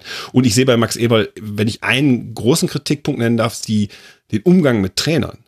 Das viel zu lange Halten mit Trainern. Also, Lucien Favre, es gab von Christoph Biermann eine, äh, eine Reportage über Borussia Mönchengladbach, die ist äh, so in dem Jahr, wo Favre Dritter geworden ist äh, wo man schon rauslesen konnte, dass Favre in der Mannschaft dann irgendwann noch abgenutzt war, dass, dass äh, Eberl auch mit Favre Momente hatte, wo man sagt, er kann ja auch schwierig sein. Hu, schwierig. Und Favre soll auch angeboten haben nach dem dritten Platz. Komm, wir machen einen Wechsel. Ähm, wer macht denn das mit dem Trainer, der ein ja, auf den nur Platz das, geführt hat? Auch André Schubert äh, bekommt eine sehr lange Verlängerung direkt. Äh, an André Schubert ist auch viel zu lange festgehalten worden. Hättest du lieber Fronzek, ein Trainerkarussell bei dir auf? was ist ein was ist ein Trainerkarussell, wenn du in äh, wenn wenn du aus nachvollziehbaren Gründen sagst, zum Beispiel wenn du dich von Hacking im Sommer getrennt hättest, hätte das mhm. glaube ich niemand kritisch empfunden als Schleudersitz Mönchengladbach. Wenn du dich von André Schubert ähm, wo Probleme bekannt waren, äh, nach dem vierten Platz gesagt hättest, das war ein toller Interimstrainer, jetzt orientieren wir uns nach dem großen Lucien Favre neu, hätte auch, glaube ich, André Schubert nicht wirklich was Schlimmes dagegen gesagt. Also es gab immer so Exit-Strategien. Aber Max Eberl sagt immer, er steht auf Kontinuität, das ist auch gut einerseits. Andererseits hat er bei Trainern, das ist eine Beobachtung, die ich jetzt über Jahre habe, er ist nicht der Mensch, der die richtigen Zeitpunkte findet. Aus meiner Perspektive. Mhm. Äh, was Trainerwechsel angeht. Ohne dass ich jetzt gleich will, dass dauernd. Ähm, der Joachim Löw der äh, Trainerwechsel, könnte man sagen. Ja, so ein bisschen. So, das ist, aber das ist, das ist eine, eine Schwäche von Max. Um Max Eberl ist es schwierig, Max Eberl Schwächen zu unterstellen, wenn man sieht, was er aus einem Fußballverein gemacht hat. Und wenn man wirklich feststellt, dass, dass er es auch war, ne, wenn man die Vorgeschichte, du hast sie ja erzählt, äh, vor der Zeit vor Eberl kennt, den Größenwahn, den es da durchaus gab, und er mit denselben Persönlichkeiten Demut hinkriegt, äh, dann ist das eine überragende Leistung. Aber nichtsdestotrotz, der Mann darf auch Schwächen haben und ich finde, beim Trainer hat er welche. Also ich würde mir jetzt schon die Frage stellen, egal wie die Saison ausgeht, es muss im Sommer ein sehr kritisches Gespräch mit Dieter Hecking geben. Und eher mit der Tendenz, wir wollen uns da erneuern. Braucht es vielleicht auch eine darüber hängende Philosophie, nach der dann auch der kommende Trainer ausgesucht wird? Weil das finde ich ja auch interessant, wenn wir uns jetzt dann mal die Trainer angucken, Favre, Schubert, Hacking. Da steht jeder so ein bisschen für was anderes. Also Schubert stand für nichts, ehrlich gesagt, oder für, für wenig. Der das hatte dann zum Beispiel auch, bestreiten. Ja? Ja, ich glaube, Schubert hat schon so eine Vorstellung von Powerfußball, die äh, ich, ich, ich sehr angenehm finde, die sich aber irgendwann so ausnutzt, dass die Spieler dir in der 60. Minute irgendwann Platz sind. Also was der hat spielen lassen, das war schon wow. Aber irgendwann war es so offensichtlich und dann, viele haben ja die Dokumentation Trainer gesehen, dann ist André Schubert auch ein, ein Charakter, an dem man sich reiben kann und äh, dann kommt eins zum anderen. Also insofern, ähm, ja, hat das dann nicht mehr funktioniert, aber das, äh, das Konzept, was er hatte, die Fesseln zu lösen nach Favre, aus dem 4-4-2-Dilemma so ein bisschen rauskommen ähm, was Gladbach ja auch lange unter Hacking zum Beispiel hatte, hm. ähm, das kann man ihm schon anrechnen. Also da würde ich jetzt André Schubert nicht so als konzept, konzeptlosen Hurra-Fußballtrainer sehen. Und ich finde jetzt auch bei Braunschweig, auch wenn das natürlich dann dritte Liga ist, aber dass er es zumindest mal schafft, diese Eintracht äh, aus dem Tabellenkeller so ein bisschen zu holen oder zumindest in die Nähe eines Klassenerhalts zu bringen, es spricht auch nicht gegen ihn. Okay, vielleicht habe ich ihm habe ich ihm da Unrecht getan. In meiner Erinnerung war es halt so, dass er äh, vor allem in der Anfangsphase, wo es dann diese Siegesserie gab nach dem Verschwinden von Lucien Favre, dass er vor allem einfach alle zehn Meter weiter nach vorne geschoben hat und das hat dann gereicht, dass man glaube ich gegen Augsburg 4 zu 2 gewonnen hat, wo man 3 nur nach 20 Minuten geführt hat, wenn ich mich gerade richtig erinnere und dann hat man so einen Lauf aufgenommen und danach kann ich mich aber an keine Weiterentwicklung mehr erinnern. Und die Frage ist halt für mich auch so ein bisschen, wir haben jetzt ja schon rausgearbeitet gearbeitet. Also es gab immer viel Qualität im Kader von Gladbach. Die Frage ist, gab es auch genügend Mentalität? Kleines Fragezeichen dahinter. Dann wissen wir ja, welchen Art, welche Art von Fußball Gladbach traditionell spielt. Das ist ein Ballbesitzspiel, das ist ein Passspiel, das hat sich jetzt auch durchgezogen über die letzten Jahre. Und dann, dann ist ja die Frage, wo setzen wir da an? Und du hast, also wir haben jetzt quasi schon die Trainer rausgearbeitet, wir haben über Max Eber gesprochen und sein Verhältnis zu den Trainern. Geht es nicht dann vielleicht auch noch im nächsten Schritt darum, welche Art von Spieler man sich holt? Also vielleicht bräuchte man ja mehr als nur Talent jetzt mal in Gladbach. Also es ist natürlich gemein jetzt bei jedem Verein zu sagen, holt euch auch so einen Axel Witzel, weil das ist schwierig. Ähm, aber in der Art so jemanden vielleicht dass, dass die Frage, die wir uns stellen, wer ist eigentlich so derjenige, der auf dem Platz dann auch mal vorangeht und dem man in jeder Situation anspielen kann, dass die vielleicht mal eindeutig beantwortet wird.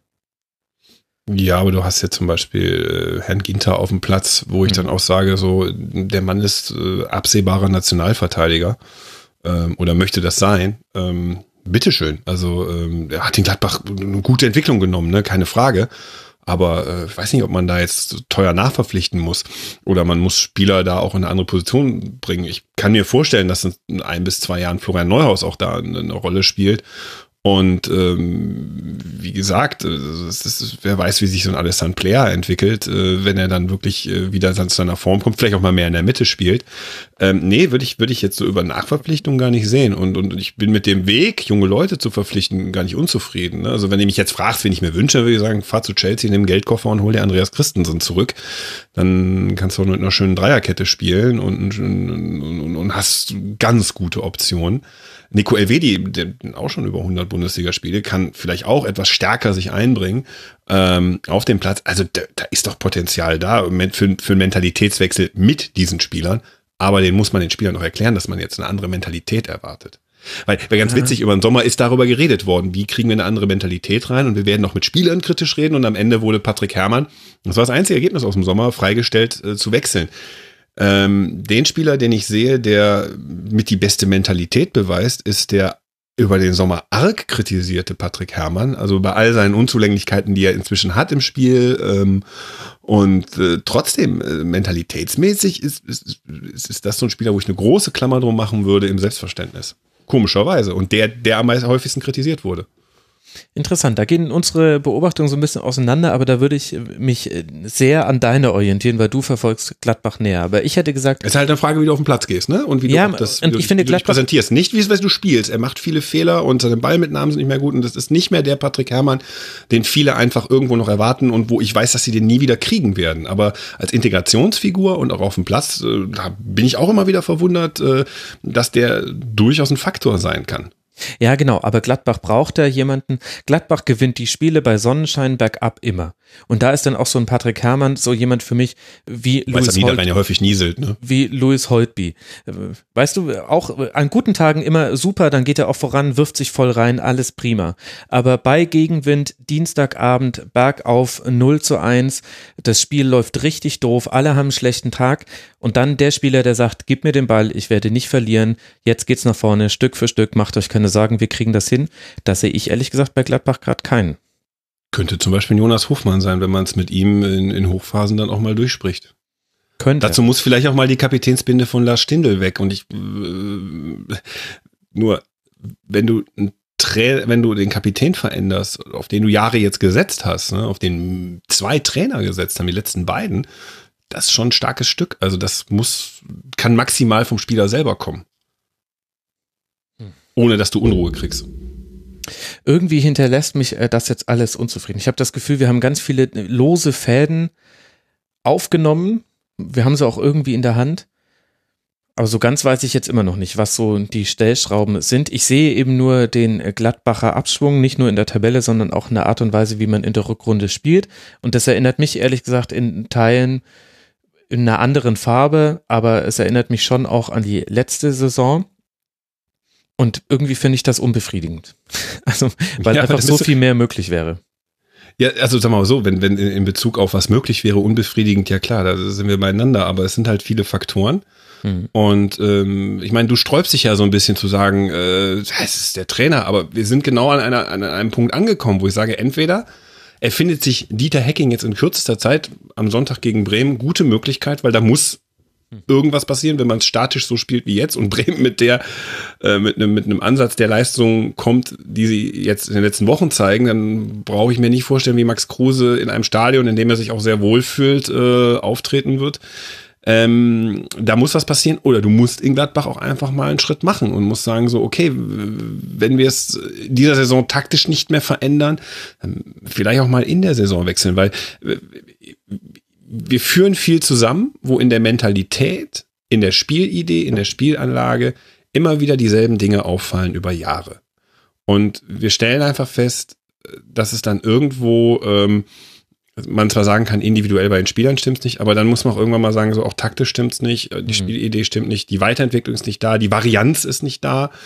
Ähm, man hat jetzt so viele Punkte wie in der Vorsaison. Mir graut schon so ein bisschen, wenn man jetzt angesichts des, Rechts, des Restprogramms ähm, in, ähm, bei den Auswärtsspielen, bei den Tabellenkindern gewinnt, dass man dann irgendwie so Fünfter, Vierter dann doch noch irgendwo wird, wo man sich am Ende auf die Schulter klopft und sagt, äh, in den Jahren seit 2012 gibt's nur drei Vereine, die einstellig sind und das sind Bayern München, Borussia Dortmund und Borussia Mönchengladbach.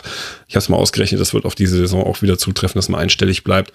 Ähm, ich glaube aber, dass diese Geschichte äh, man hätte sie letzte Saison schon nicht mehr erzählen dürfen und ich habe aber die Befürchtung, dass man sie dann trotzdem diese Saison wieder erzählt. Und ähm, das ist halt ein, ein Führungsding. Das mhm. ist ein mhm. Ding, wo ich dann sage, so wir, wir können jetzt unbefriedigend über einzelne Spieler, über ist Fabian Johnson der richtige Rechtsverteidiger? Ähm, haben Nico Elvedi und Matthias Ginter momentan so, so auch im Kopf eine kleine Formkrise, wo sie verunsichert sind? Äh, ist Oskar Wendt, den muss man, glaube ich, zwingend äh, ersetzen. Hat man sich da vertan, indem man gesagt hat, wir machen Druck auf Oskar Wendt über ein Jungtalent, was sich noch nicht so entwickelt hat. Äh, Andreas Paulsen, äh, wie wir es erwartet haben, da, der braucht halt noch längere Zeit. Äh, stellen wir jetzt Alessandro Plea in die Mitte und lassen Lars Stindl mal runter, da können wir jetzt alles drüber diskutieren, aber ähm, wenn du sagst, es lässt sich alles unzufrieden zurück, dann bist du ganz schnell da, äh, bei der Verantwortung der Unzufriedenheit und ähm, du sagst eine Blaupause oder du sagst vergleichbar zur letzten Saison. Im Sommer stand der Trainer kurz vorm Aus. Wir haben eine ähnliche Entwicklung wie in der letzten Saison. Nach einem Spiel bei Fortuna Düsseldorf wird gesagt, ich kann es Ihnen taktisch nicht äh, wirklich erklären, es ist mir auch egal. Wobei ich, wie gesagt, glaube, dass das seine, hm, seine Art ist, wie er das macht. Das ist ja auch knurrig, das ist ja auch okay. Ähm, aber dann muss man jetzt auch mal den kritischen Blick auf Max Eberl äh, gucken und sagen, so, jetzt müsste er an der Stelle mal reagieren und sagen, so, so, so, so, so können wir nicht weitermachen. Weil es macht es dann auch unwahrscheinlich schwer, mit Blick auf die nächste Saison zu sagen, äh, ja, was ist denn dann unsere Idee? Was können wir vermeintlich am neuen Trainer oder was können wir, dieser Trainer hat ja für die nächste Spielzeit einen Vertrag, was machen wir mit diesem Trainer nächstes Jahr? Ich meine, klar, wenn man dann auf einem noch höheren Level so einen Absturz hat, irgendwann ist man Meister, auch wenn man die letzten zehn Spiele verliert. wenn man das als Prinzip machen will. Ich glaube, das funktioniert nicht. Wenn es dann die Super League gibt, dann ist das auf jeden Fall wieder drin für Gladbach. Na, Na gut, gut, also dann, also dann meinetwegen, dann, dann Hacking halt weg und dann würde ich gerne mal Domenico Tedesco bei Gladbach sehen, weil ich gerne sehen. Ah, ich will, ja, aber als komplett Unbeteiligter, weil ich einfach gerne mal sehen würde, ob der es eigentlich in der Theorie könnte oder. Ich glaube, der kann das. Ich glaube, in Auer hat er ja auch nicht so defensiv äh, spielen lassen, oder? Ja, ja, aber das waren ja auch nur zehn Spiele. Schwierig zu bewerten. Naja, also wir haben es ja jetzt schon angesprochen, wir haben viele Dinge angesprochen, auch schon, dass das Restprogramm für Gladbach jetzt mit einem Heimspiel gegen Werder weitergeht, aber die, auch die weiteren Heimspiele sind sehr interessant und wir erinnern uns früher mal, und das war noch in dieser Saison, war ja Gladbach mal sehr, sehr heimstark. Man spielt noch zu Hause gegen Leipzig, Hoffenheim und Dortmund. Das sind die drei Heimspiele, die noch kommen bis zum Ende der Saison. Die Auswärtsspiele sind dann genau die andere Geschmacksrichtung. Hannover, Stuttgart und der erste FC Nürnberg. Da kann dann äh, der Gladbach einfach mal gucken, was bei rauskommt und wir schauen uns dann an, welchen Trainer es gibt. Und ich glaube, wir sollten jetzt über das nächste Spiel sprechen. Dann kann nämlich auch der Arne mal wieder was sagen. Der hat sich auf, auf, auffällig zurückgehalten im Gladbach-Segment, möchte ich mal sagen. Ja, sehr spannende Diskussion. Also man verfolgt das natürlich dann aus der Distanz und äh, nach einer so soliden und guten Hinrunde dann äh, auf Platz 5 stehend dermaßen viele Problemfelder aufzumachen, natürlich gut begründet, keine Frage. Das hat mich jetzt in der äh, Intensität schon ein bisschen überrascht. Also ich werde da jetzt mal ein genaueres Auge drauf haben. Ich bin immer zufrieden mit der Saison im Übrigen. Ne? Also so, ähm, also ich hatte mit vor der Saison nicht damit gerechnet. Aber Fakt ist, äh, es fühlt sich halt echt schal an, dass sich Dinge wiederholen und äh, über Jahre so, so täglich grüßt das Murmeltier passiert. Hm. Was einfach schade ist für einen Club von dem Potenzial. So. Aber es gibt einem ja auch Halt in einer sich ständig wandelnden Welt. Christoph, so musst du es sehen.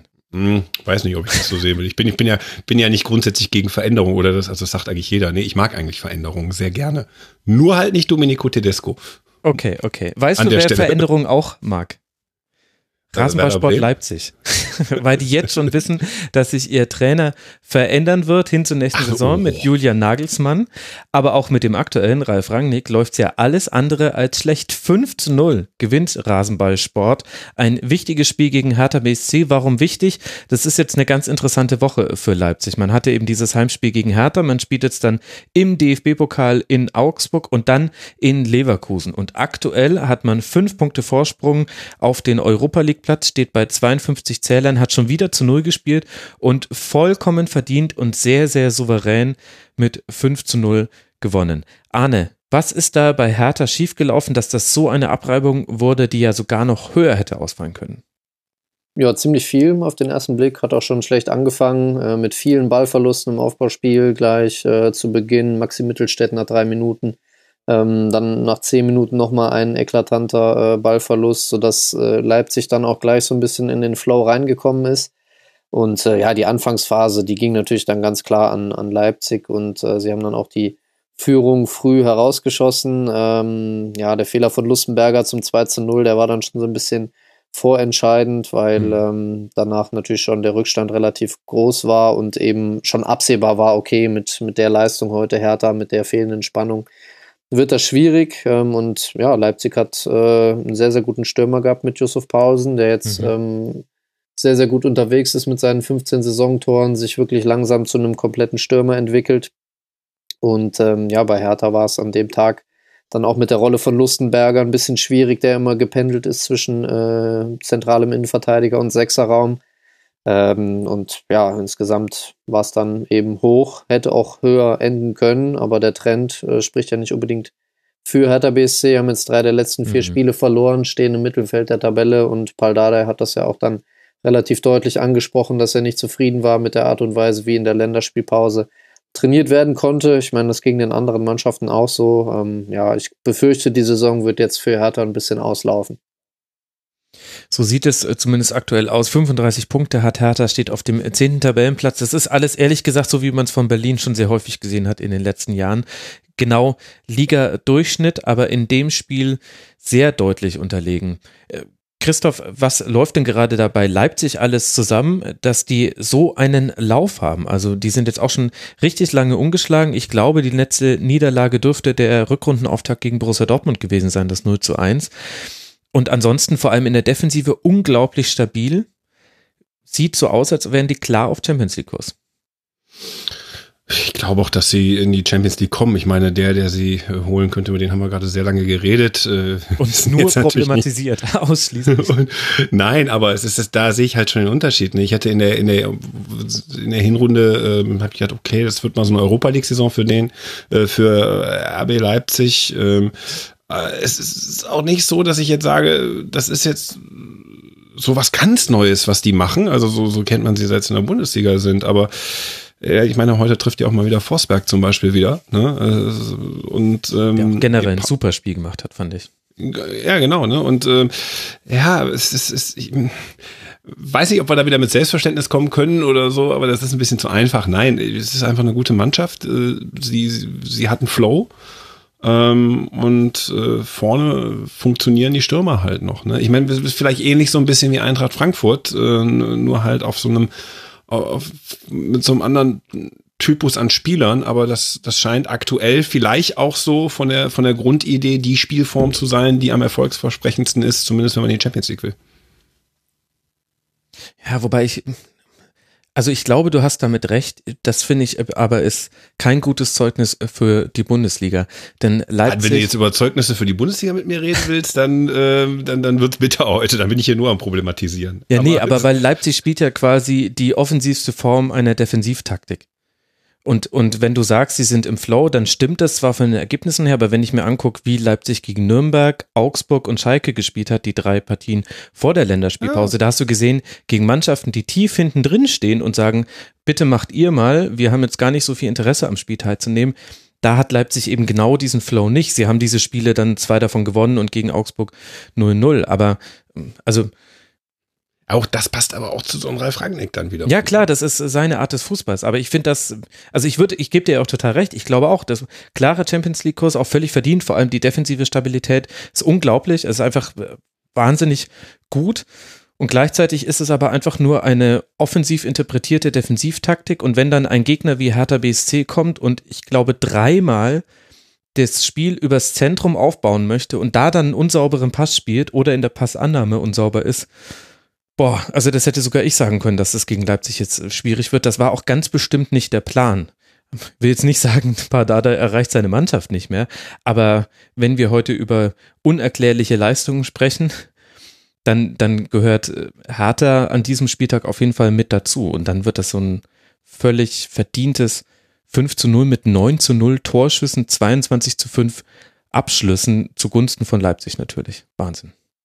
Und einem überragenden Tyler Adams. Ne? Ja. Der mhm. macht unheimlich viel Spaß, äh, ihm zuzuschauen. Also ist ja im Winter gekommen und ähm, ich kann mich daran erinnern, Ende Januar nach dem ersten Spieltag, glaube ich, hatten wir schon über ihn gesprochen, nach seinem Debüt äh, es ist super. Also sehr aggressiv, äh, gut mit Ball, nimmt den Ball links an und rechts und passt mit beiden Füßen. Ähm, interessanter Spieler. Also ich glaube, ähm, die Besetzung zusammen mit Kampel, das ist ja an sich schon spektakulär genug, weil das ja jetzt nicht beides unbedingt typische Sechser sind. Ähm, aber das ist äh, auf jeden Fall fußballerisch sehr ansprechend, was die beiden da veranstalten. Ja, und dann hast du jetzt auch noch Haidara mit an der Seite, hat jetzt ja auch zum ersten Mal getroffen, wo du siehst, dass äh, Raba Scouting ist auch da in sich konsistent. Das ist ein Spieler, der passt da sehr, sehr gut rein von seiner Spielanlage her, von der Schnelligkeit im Kopf vor allem, wie er seine Entscheidungen trifft. Also da kommt dann quasi schon der nächste junge Spieler. Und wenn du dann vorne einen, einen Yusuf Pausen in der Form seines äh, bisherigen Lebens hast, ein Timo Werner, dem zwar eigentlich nicht viel Glück und trotzdem hat er zwei Assists. Das sagt ja alles schon aus über die aktuelle Krise in Anführungszeichen des Timo Werner. Und dahinter macht dann sogar ein Emil Vosberg wieder das erste richtig, richtig gute Spiel in dieser Saison. Das zeigt schon, wo Leipzig einfach steht in dieser Liga. Ja, absolut. Obwohl ich das Konstrukt insgesamt immer noch kritisch sehe, sind sie zu Recht jetzt auf Platz 3 und zu Recht auch äh, Best of the Rest damit. Gut, und bei Hertha scheint so ein bisschen die Rückrunde jetzt doch auszutrudeln. Jetzt kommt doch das zustande, was man immer befürchtet bei Hertha, nämlich dass sie äh, keine gute Rückrunde spielen und jetzt deswegen alle Ambitionen fahren lassen. Christoph, findest du trotzdem, dass sich bei Berlin im Vergleich zu den vorherigen Jahren was getan hat? Oder ist es same of the same every year? Ich finde mich jetzt nach der Hinrunde gefragt, sie sagt, ja, äh, bei Hertha tut sich was, aber ich, nee, ich, ich, ich kann auch, äh, es, es reizt mich auch wenig, äh, mir Gedanken zu machen, was jetzt bei Hertha vielleicht diese Saison anders wäre, weil sie ja dann im Grunde genommen in der Rückrunde bisher ja bestätigen, dass es dann irgendwie so austrudelt. Ne?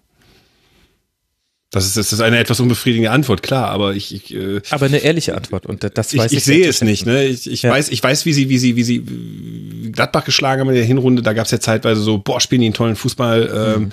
spielen sie einen tollen Fußball gegen den Ball. Es war ein, ein, ein ganz tolles Fußballspiel. Ähm, äh, insgesamt, wo Gladbach bis zum Ende dran geglaubt hat. Ähm, aber du, du, siehst halt, und, und ich finde auch Paul Dada als Trainer, ähm, immer wenn ich ihn hab coachen sehen, habe ich das Gefühl gehabt, er weiß, was er seiner Mannschaft mit auf den Weg gehen soll und überlege, wie wir in der Hinrunde über Herrn Duda gesprochen haben, dass man sagt, ja, jetzt, der kommt jetzt. Ne? Oder auch und, Grujic ja zum Beispiel. Ja, genau. So, und dann hast du da noch, und dann kommt die Rückrunde und dann gibt's eigentlich nicht viele Anlässe, sich ein Hertha-Spiel anzugucken. Und ich beantworte jede Post von jedem Hertha-Fan dafür, für diese Aussage. Ich glaube ehrlich gesagt, die sind so gebeutelt nach diesem Spieltag. Die werden dann gar nicht schreiben. Für Hertha geht's jetzt dann weiter zu Hause gegen Düsseldorf und dann in Hoffenheim. Dann kann man versuchen, noch ein bisschen mehr Profil in diese Rückrunde zu bekommen in positiver Hinsicht. Damit haben Aber wir. auch übrigens ja. krass, ähm, nur Hertha sehr interessant. Ähm, ähm, das, das, äh, nochmal zurück zum Schwerpunkt Gladbach, fand ich ganz interessant bei diesem, wo sie 3-0 in Gladbach gewonnen haben, sie die ersten 25 Minuten katastrophal gespielt. Mhm. Und äh, wo ja Jonas Hofmann sagte, bis zu meiner Verletzung haben wir das beste Saisonspiel gemacht in Gladbach. Aber äh, sie haben dann mit Selke äh, und Kalu die Antworten gegeben und es war aber auch nicht spektakulär. Und da hast du auch wieder gesehen, äh, Mannschaftsmentalität hätten selbst diese Hertha dann äh, nach einer 1 2 0 Führung geschlagen. Ja, und das war vor allem auch so das offensichtlichste Spiel von Gladbach mit individuellen Fehlern. Also allein dieser, dieser ewige Sprint zwischen Selke und Ginter, der zwar quasi ja, zweimal schon wieder vorbei war, war schön. und äh, den er dann doch wieder angezogen hat und den er dann gewonnen hat. Ähm, hm Also, aber selbst da würde ich bei Hertha sagen, dass es jetzt nicht eine 3-0-Leistung war, sondern, mhm. äh, sondern dass es einfach so aus, aus dem Gegner heraus ab der 25. Minute ist, ist es dann gereicht hat. Aber es, ist, es war auch kein Spiel, was mich animiert hat zu sagen so, ja, der Selke, das funktioniert jetzt, Kalu ist immer gefährlich. Ich habe da eigentlich nicht gesehen, dass ich sagte, so, so, die explodieren jetzt in den nächsten Wochen. Und da gibt es einem dann ja auch so ein bisschen recht, wie es aktuell bei der Hertha läuft. Das stimmt allerdings. So, jetzt haben wir noch zwei Spiele, über die wir noch sprechen wollen und wir werden uns noch weiter mit der Frage beschäftigen, wer kommt denn in die Europa League und ganz, ganz eventuell vielleicht auch noch Richtung Champions League. Und da müssen wir noch über zwei beziehungsweise drei Kandidaten sprechen. Einer davon ist Werder Bremen. Die haben jetzt äh, zu Hause gewonnen gegen Mainz 05 mit 3 zu 1 und sind damit jetzt zwischenzeitlich mal auf den sechsten Tabellenplatz äh, geklettert. Und das, obwohl man ohne Bargfrede und Schahin antreten musste. Der eine war verletzt, der andere gesperrt.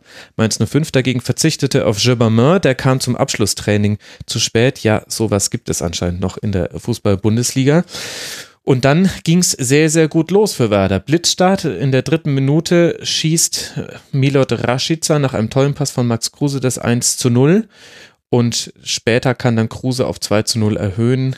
Mainz kommt nochmal ran, hat auch Chancen, das Spiel enger zu gestalten, aber irgendwie gibt es dann immer in den entscheidenden Momenten individuelle Fehler und die Tore für Werder. Und so steht dann am Ende ein 3 zu 1 Ahne, bei dem ich mir nicht ganz sicher bin, wie hoch ich die Leistung von Bremen hängen möchte. Denn Mainz hatte ja eigentlich viele Füße in der Tür. Und da müssen wir jetzt nicht nur über einen nicht gegebenen Strafstoß sprechen, sondern auch andere Chancen, sowohl zum 1 zu 1 als auch zum späteren 2 zu 2, die es gab.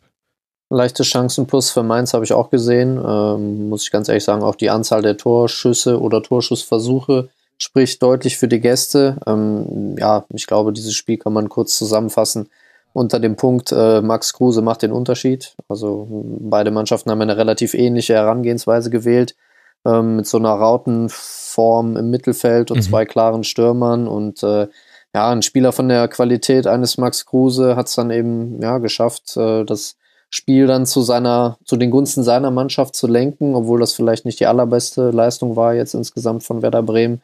Aber die Art und Weise, wie er äh, Torchancen kreiert, die Art und Weise, wie er Torchancen einleitet und dann noch abschließt, ähm, das ist schon sehr beeindruckend. Also, dass Werder Bremen jetzt im 27. Spiel in der Bundesliga Minimum ein Tor geschossen hat, das spricht ja auch irgendwo für sich. Ich glaube, da gibt es in Europa nur noch eine Mannschaft, die das geschafft hat, und das ist der FC Barcelona.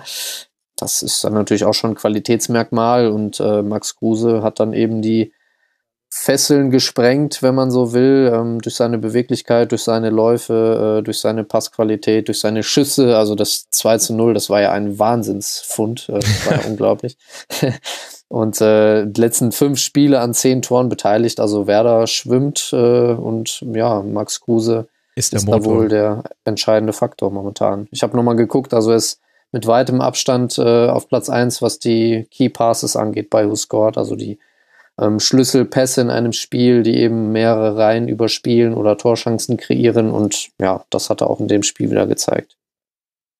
Aber warum, Christoph, kriegt man den nicht zu fassen? Weil man weiß das doch auch und Mainz 05 hatte ja dann auch mit der gespiegelten Formation ja eigentlich auch an jedem Punkt des Spielfelds immer Zugriff, unter anderem ja auch auf Max Kruse.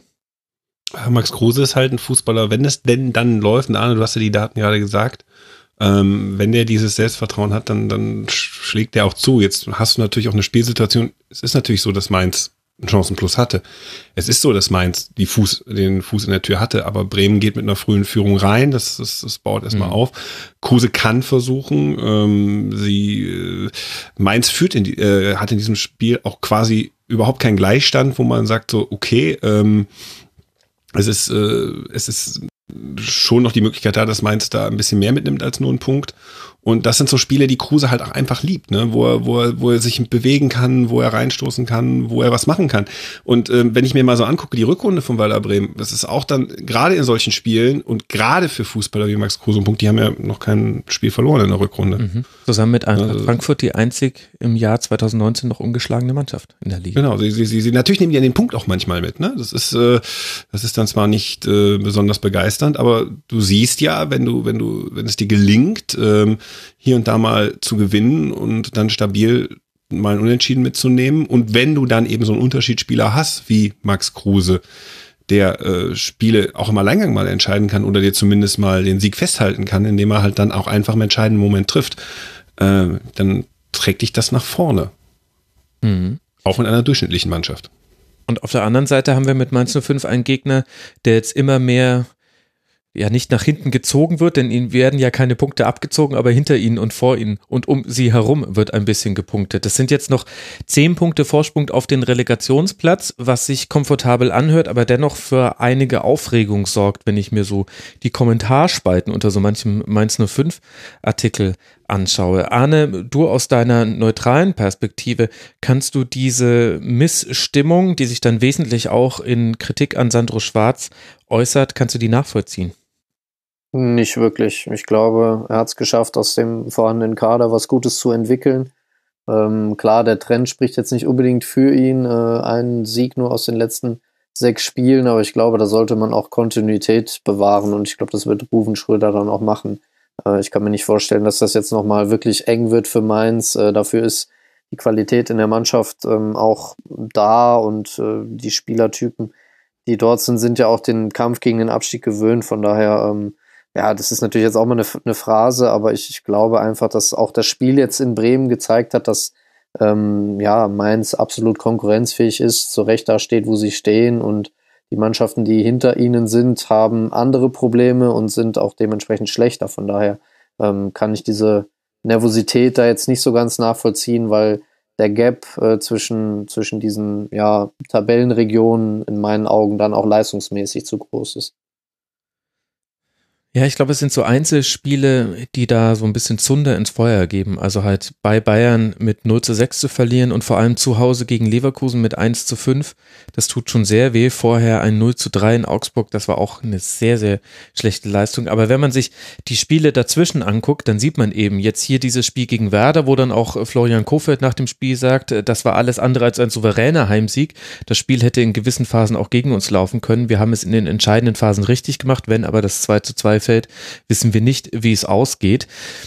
Also das sagt der gegnerische Trainer und zum Beispiel das Spiel gegen Gladbach, Christoph, äh, ging zwar mit 0 zu 1 verloren für Mainz 05, aber da hatte Gladbach eine Trippelchance in der zweiten Minute und dann eben noch diesen Schuss von Elvedi und so an arg viel mehr ah. kann ich mich da jetzt gar nicht erinnern ich kann mich an arg viel mehr im gesamten Spiel nicht erinnern. Was vielleicht auch ein Mainzer Problem ist. Also es war, es ja. war ein wirklich, wirklich schlimmes Fußballspiel. Einer, und das hat mich gewundert, einer sehr starren Mainzer Mannschaft, die nicht viel zugelassen hat, muss man sagen, aber auch nach vorne nicht wirklich viel gemacht hat. Und es war halt, äh, also du, brauche jetzt gar nicht über Gladbach reden, weil das, das, das war, war nicht auf dem Level und nicht auf dem, auf dem höchsten Punkt. Aber in Mainz, so, von, von den Statements her, nach dieser Partie hatte ich das Gefühl, die waren hochzufrieden mit ihrer Leistung, wo ich sage so, okay, das nennen die ihr Maximum, dann ähm, okay, dann kann es vielleicht noch schwer werden in dieser Saison. Wobei ich jetzt mit zehn Punkten auf dem Relegationsplatz auch nicht mehr glaube, dass für die da noch was passiert. Hm. Ja gut, es, wahrscheinlich wird es nicht mehr um den Abstieg gehen, auch wenn natürlich die Verantwortlichen da jetzt was anderes sagen müssen. Wahrscheinlich geht es jetzt ein bisschen darum, zu definieren, was für eine Mannschaft man ist und wie man sein möchte, mit welcher Haltung man ins Spiele geht. Vielleicht geht es viel um diese Fragen. Da fand ich jetzt aber dieses Bremer Spiel um einiges besser als viele Spiele in der Vergangenheit von Mainz 05. Und es haben halt ein paar Elemente gefehlt. Zum einen, dass man Max Kruse nicht in den Griff bekommen hat. Da ist man in sehr guter Gesellschaft mit im Grunde fast allen Gegnern in dieser Bundesliga-Saison bisher und vor allem in der Rückrunde. Und das andere ist, dass man immer noch nicht die klaren Chancen herausspielt und deswegen zwar viele Abschlüsse hat, davon gehen aber relativ wenige aufs Tor. Und es sind dann eben auch wenige Großchancen. Dementsprechend fallen dann auch wenige Tore. Also es sind ja immer noch nur 28 erzielte nach 27 Spielen. Da sieht man, wo der Schuh drückt. Aber daran kann man ja arbeiten. Gut. Wir schauen uns das einfach weiter an. Mainz 05 empfängt jetzt dann äh, zu Hause den SC aus Freiburg, bevor man dann nach Dortmund reist. Und für Werder Bremen geht es jetzt spannend weiter. Die treffen jetzt dann im DFB-Pokal Viertelfinale auf Schalke 04 auswärts in Gelsenkirchen und dann auf Borussia Mönchengladbach. Und dann wird sich diese Frage, kann das fürs Europa League-Geschäft reichen für Werder? Die könnte sich dann schon in diesem Spiel zumindest in eine Richtung drehen, weil da eben dann Platz 5 gegen Platz 6 spielt. Christoph wird da wahrscheinlich schon mit Argusaugen drauf gucken auf dieses Spiel am nächsten Wochenende. Ich habe mir verordnet, entspannter in die Spiele zu gehen. Samstag. Wie gut, wie gut funktioniert sowas, wenn du dir das verordnest? Äh, funktioniert am gewissen Punkt ganz gut. Ach, Also verrat Ja, dein Geheimnis. nein, also äh, nein, nein, nein, nein, absolut nicht. Nein, Valium. nein, also, d- Cannabis. nein, nein, gar nicht, gar nicht, gar nicht, gar nicht. Also ich sag mal so, ähm, äh, nach der Hinrunde hätte man in Dortmund noch gewonnen bei diesem Rasenschach. Ähm, durchaus möglich, aber wäre das passiert und man wäre so dran gewesen. Ich meine, ich bin 38 Jahre alt. Äh, das ist äh, ja zwei, ein Jahr, nee, zwei Jahre nach dem letzten Gladbacher Meistertitel, äh, nee, drei Jahre nach dem letzten Gladbacher Meistertitel vom Alter her. Also ich habe noch nie einen Meistertitel miterlebt. Äh, wenn du dann so ein gewisses Selbstverständnis aus der äh, Hinrunde siehst, denkst du, ah, Bayern, wir haben ja eingangs der Sendung ja auch gesagt, Bayern ist nicht so das Bayern, das man kennt. Dortmund, ich meine, Favre doing Favre things, das kennen wir in Gladbach, da kommen Schwächephasen, die war ja auch da.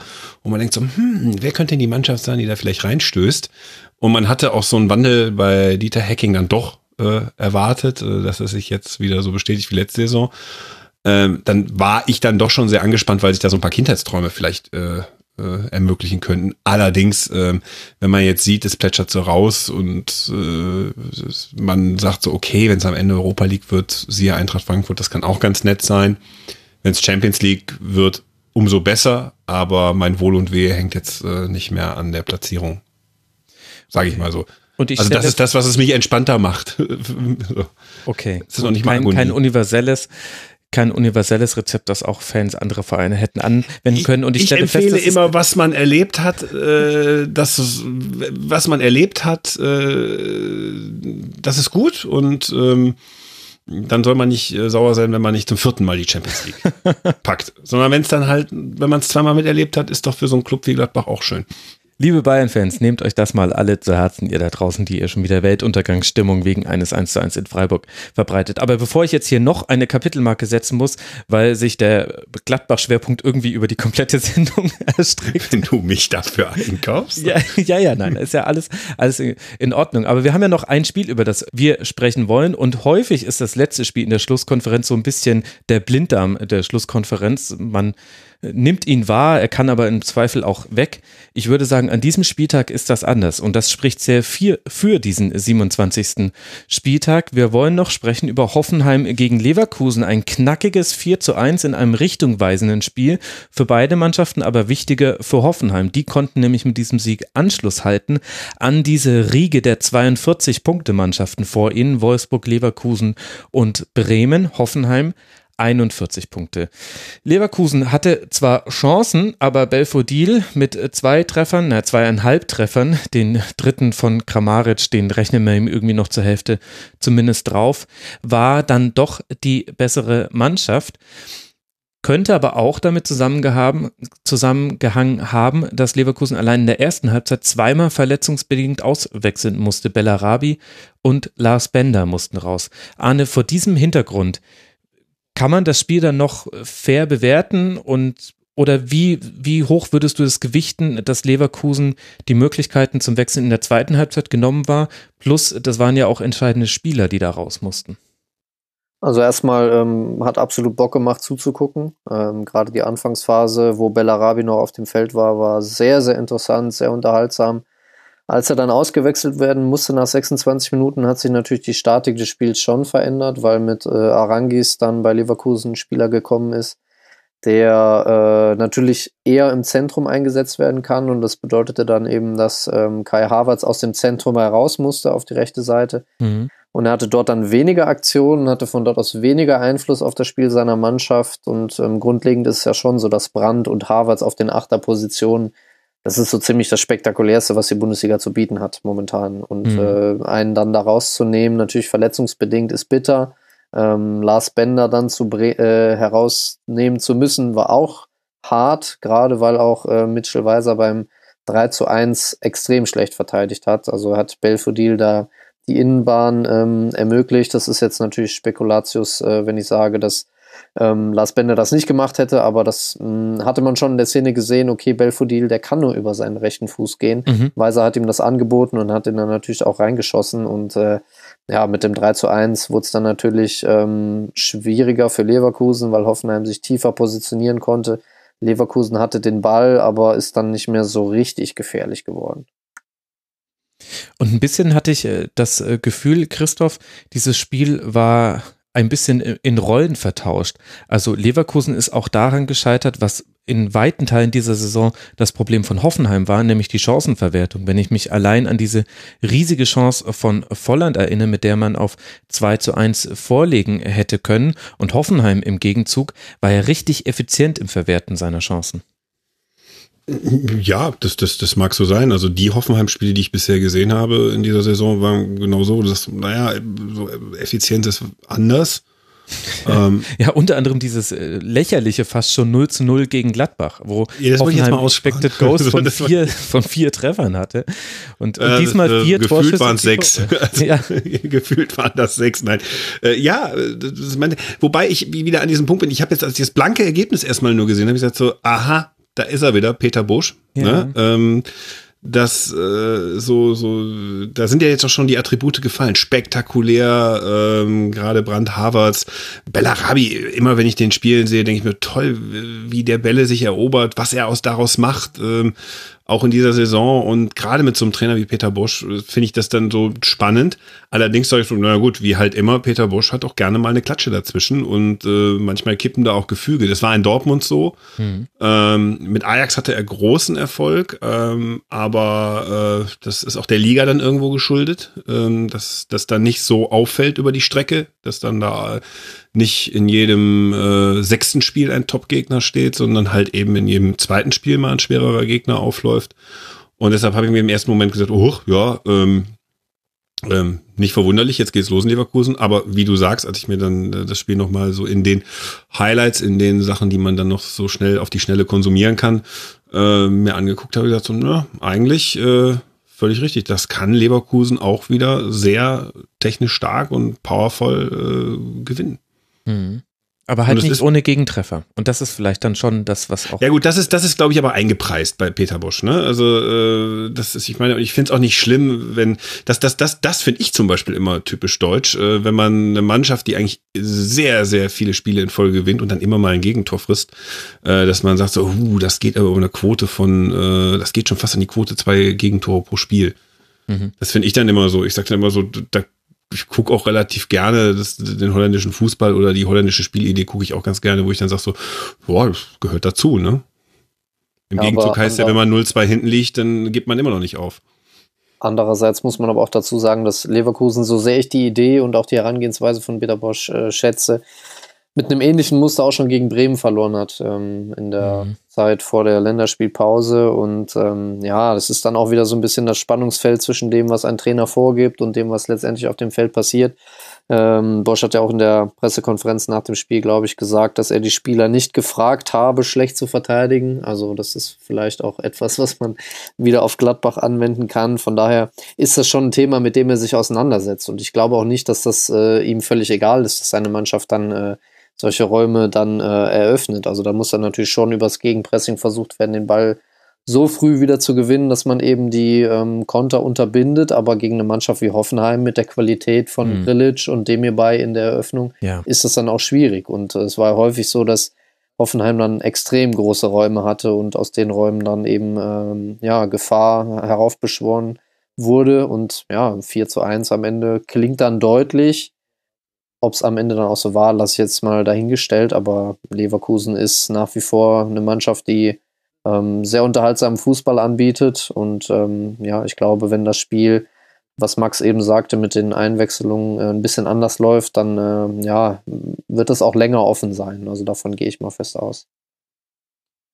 Ja, das äh, stimmt. Und also gerade Havertz auf dem rechten Flügel, das hat einem fast wehgetan, wie verschenkt er da war. Er ist auch ständig nach innen gezogen und dann war der Flügel wieder offen und das hat dann, auch wenn Nico Scholz gelb gesperrt nicht spielen konnte, aber da ist Brennet dann immer schön die Linie runtergerannt. Also das war quasi so der Faktor, der nicht beeinflussbar war und vielleicht dann ein Fehler, Havertz da rauszuziehen. Man hätte mit Paulinho ja vielleicht noch eine Alternative gehabt, weil ich nicht einschätzen kann, wie weit er schon ist. So arg viel hat man ja noch nicht von ihm gesehen. In der Verteidigung aber, muss ich sagen, habe ich einige Bewegungen gesehen, unter anderem von Tar vor dem 0 zu 1. Da ärgert mich, also als Neutraler ärgert es mich jetzt nicht, aber es ist mir aufgefallen, er stand natürlich total falsch und hat darauf spekuliert, dass Kramaric über die Außen angespielt wird und er wurde aber quasi über die Innengasse angespielt und dann war er hinten dran.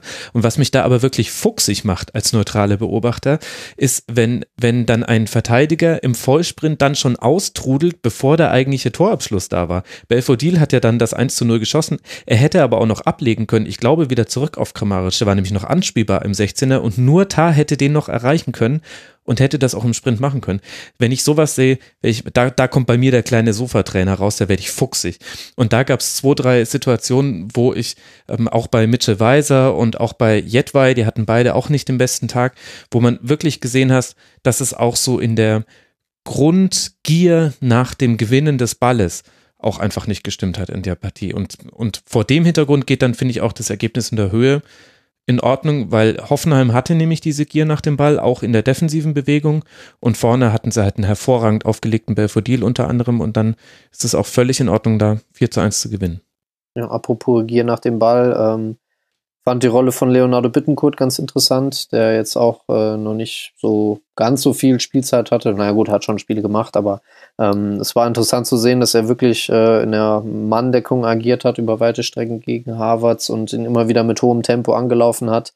Ähm, das war schon ein gutes Mittel zu sagen, okay, wir versuchen den äh, spielentscheidenden Spieler herauszunehmen mit einer Manndeckung und Bittencourt ist giftig im Zweikampf. Äh, er hat zwar nicht die allerrobusteste Struktur, aber er ist ähm, ja sehr ekelhaft zu bespielen, würde ich jetzt mal ganz plakativ sagen. Und ja, das war im Endeffekt dann auch ein ausschlaggebender Punkt, so die, die Ballgewinne mhm. äh, und dann eben das Umschaltspiel zu ermöglichen. Das hat Hoffenheim schon sehr, sehr gut gemacht. Also das war wirklich, äh, ja, ich glaube, äh, Julian Nagelsmann hat es auch gesagt, gerade so die Anfangsphase und dann auch später war mit einer der besten Saisonleistungen. Und da würde ich mich jetzt auch mal anschließen, obwohl ich nicht alles gesehen habe von Hoffenheim. Ihr könnt mal kurz, äh, kurzes äh, Rasenfunk-Quiz. Äh, ratet mal, wie viele Schüsse hat Hoffenheim geblockt und wie viele Flanken? Anne. Äh, wie viele Schüsse? Ähm, sieben und Flanken fünf. Okay. Christoph? Uff, äh, äh, keine Ahnung, da jetzt nicht. Okay, also dann, dann löse ich auf. Ich hatte kurz das Gefühl, Arne hat Who scored offen, weil die Schüsse haben nämlich gestimmt. Sieben Schüsse hat Hoffenheim geblockt und 16 Flanken. Die waren unglaublich diszipliniert in, in, in der Art und Weise, wie sie quasi dem Flankengeber nicht viel Platz gegeben haben. Im Spiel dachte ich mir noch so, ähm, also ich achte ja auf Flanken auch ein bisschen mehr, wissen ja inzwischen alle hier im Rasenfunk, aber im, im Spiel ist mir das schon aufgefallen, dass ich mir gedacht habe, Wahnsinn, dass die immer so nah beim Gegenspieler stehen, dass sie im Grunde nur das Beinchen heben müssen und dann blocken sie die Flanke und dann habe ich die Zahl nochmal nachgeguckt, 16 geblockte Flanken. Und trotzdem hat es Leverkusen wieder und wieder und wieder und wieder probiert. War nicht so ganz ihr Tag. Gutes Debüt auch noch von David Otto, das kann man an der Stelle auch noch sagen, hat in der kurzen Zeit, in der er auf dem Feld stand, nämlich 16 Minuten plus Nachspielzeit waren das, zwei Torschussvorlagen gegeben. Defensiv ist mir jetzt nichts Negatives in Erinnerung geblieben. Das war sehr ordentlich und könnte jemand sein, den wir vielleicht in der nächsten Saison dann häufiger sehen. Für Hoffenheim geht es jetzt dann weiter in Augsburg und dann zu Hause gegen Hertha BSC, während Leverkusen jetzt dann zu Hause Rasenballsport Leipzig empfängt und dann nach Stuttgart zum VfB reist. Und damit haben wir einen sehr, sehr abwechslungsreichen, wie ich finde, 27. Spieltag fertig besprochen. Und ich kann mich bei euch beiden nur sehr, sehr herzlich bedanken. Das waren zum einen mit seinem Rasenfunk-Debüt Christoph Ulrich von den Shorthanded News, dem Eishockey-Podcast von halbangst.de, dem Blog vom WDR. Das macht er nebenher irgendwie auch noch. Und bei Twitter ist er der Ed Ulrich mit Doppel-L 001. Christoph, vielen Dank, dass du mit dabei warst und uns dein Gladbacher Herz ausgeschüttet hast. Ja, gut. Also, danke, dass ich dabei sein durfte. danke, dass du mit dabei warst. Und außerdem mit dabei war Arne Steinberg, der nicht zufällig vorhin den ersten FC Köln noch mit ins Spiel gebracht hat. Alle FC-Fans äh, da draußen geht auf fc.com, so geschrieben wie die coole Schreibweise vom FC ist, also mit Doppel-F und dann der C wie der, den ihr am Fuß habt, .com. Da erfahrt ihr alles zum ersten FC Köln und Arne, in der nächsten Saison finden wir ja dann vielleicht auch noch andere Gründe, dass du im Rasenfunk mit dabei sein kannst. Dann kann ich dich ja vielleicht mal wieder zum FC einladen. Das wollen wir doch stark hoffen, aber einstweilen vielen Dank für die heutige Einladung. ich habe dich einfach so gerne mit dabei. Da muss es auch mal ohne FC-Bezug gehen und sogar wenn Gladbach Schwerpunkt ist, aber ich wusste auch im Vorhinein, du bist da nicht derjenige, der dann da irgendwelche Lunden ins äh, Feuer legt. Aber vielleicht auch deswegen warst du so still im Gladbach-Schwerpunkt. Du musst nicht antworten. Ja, ich habe mir ein paar Notizen gemacht, das wird dann äh, in äh, textlicher Form äh, aufbereitet. Die große Abrechnung. Sehr gut. Also vielen herzlichen Dank euch beiden. Arne heißt bei Twitter Arne Pujol und damit auch euch lieben Dank, liebe Hörerinnen und Hörer, für eure Aufmerksamkeit. Podcast-Grüße gehen an Colinas Abend. Die haben mit der Folge 99 ein episches Meisterwerk von sechs Stunden Länge fabriziert. Können wir im Rasenfunk natürlich nur milde drüber lächeln, aber trotzdem sehr, sehr gute Folge. The Sound of Schiedsrichterfunk möchte ich euch sehr ans Ohr legen. Hört da rein und dann hören wir uns wieder nach dem nächsten Spieltag. Bis dahin macht's gut. Ciao.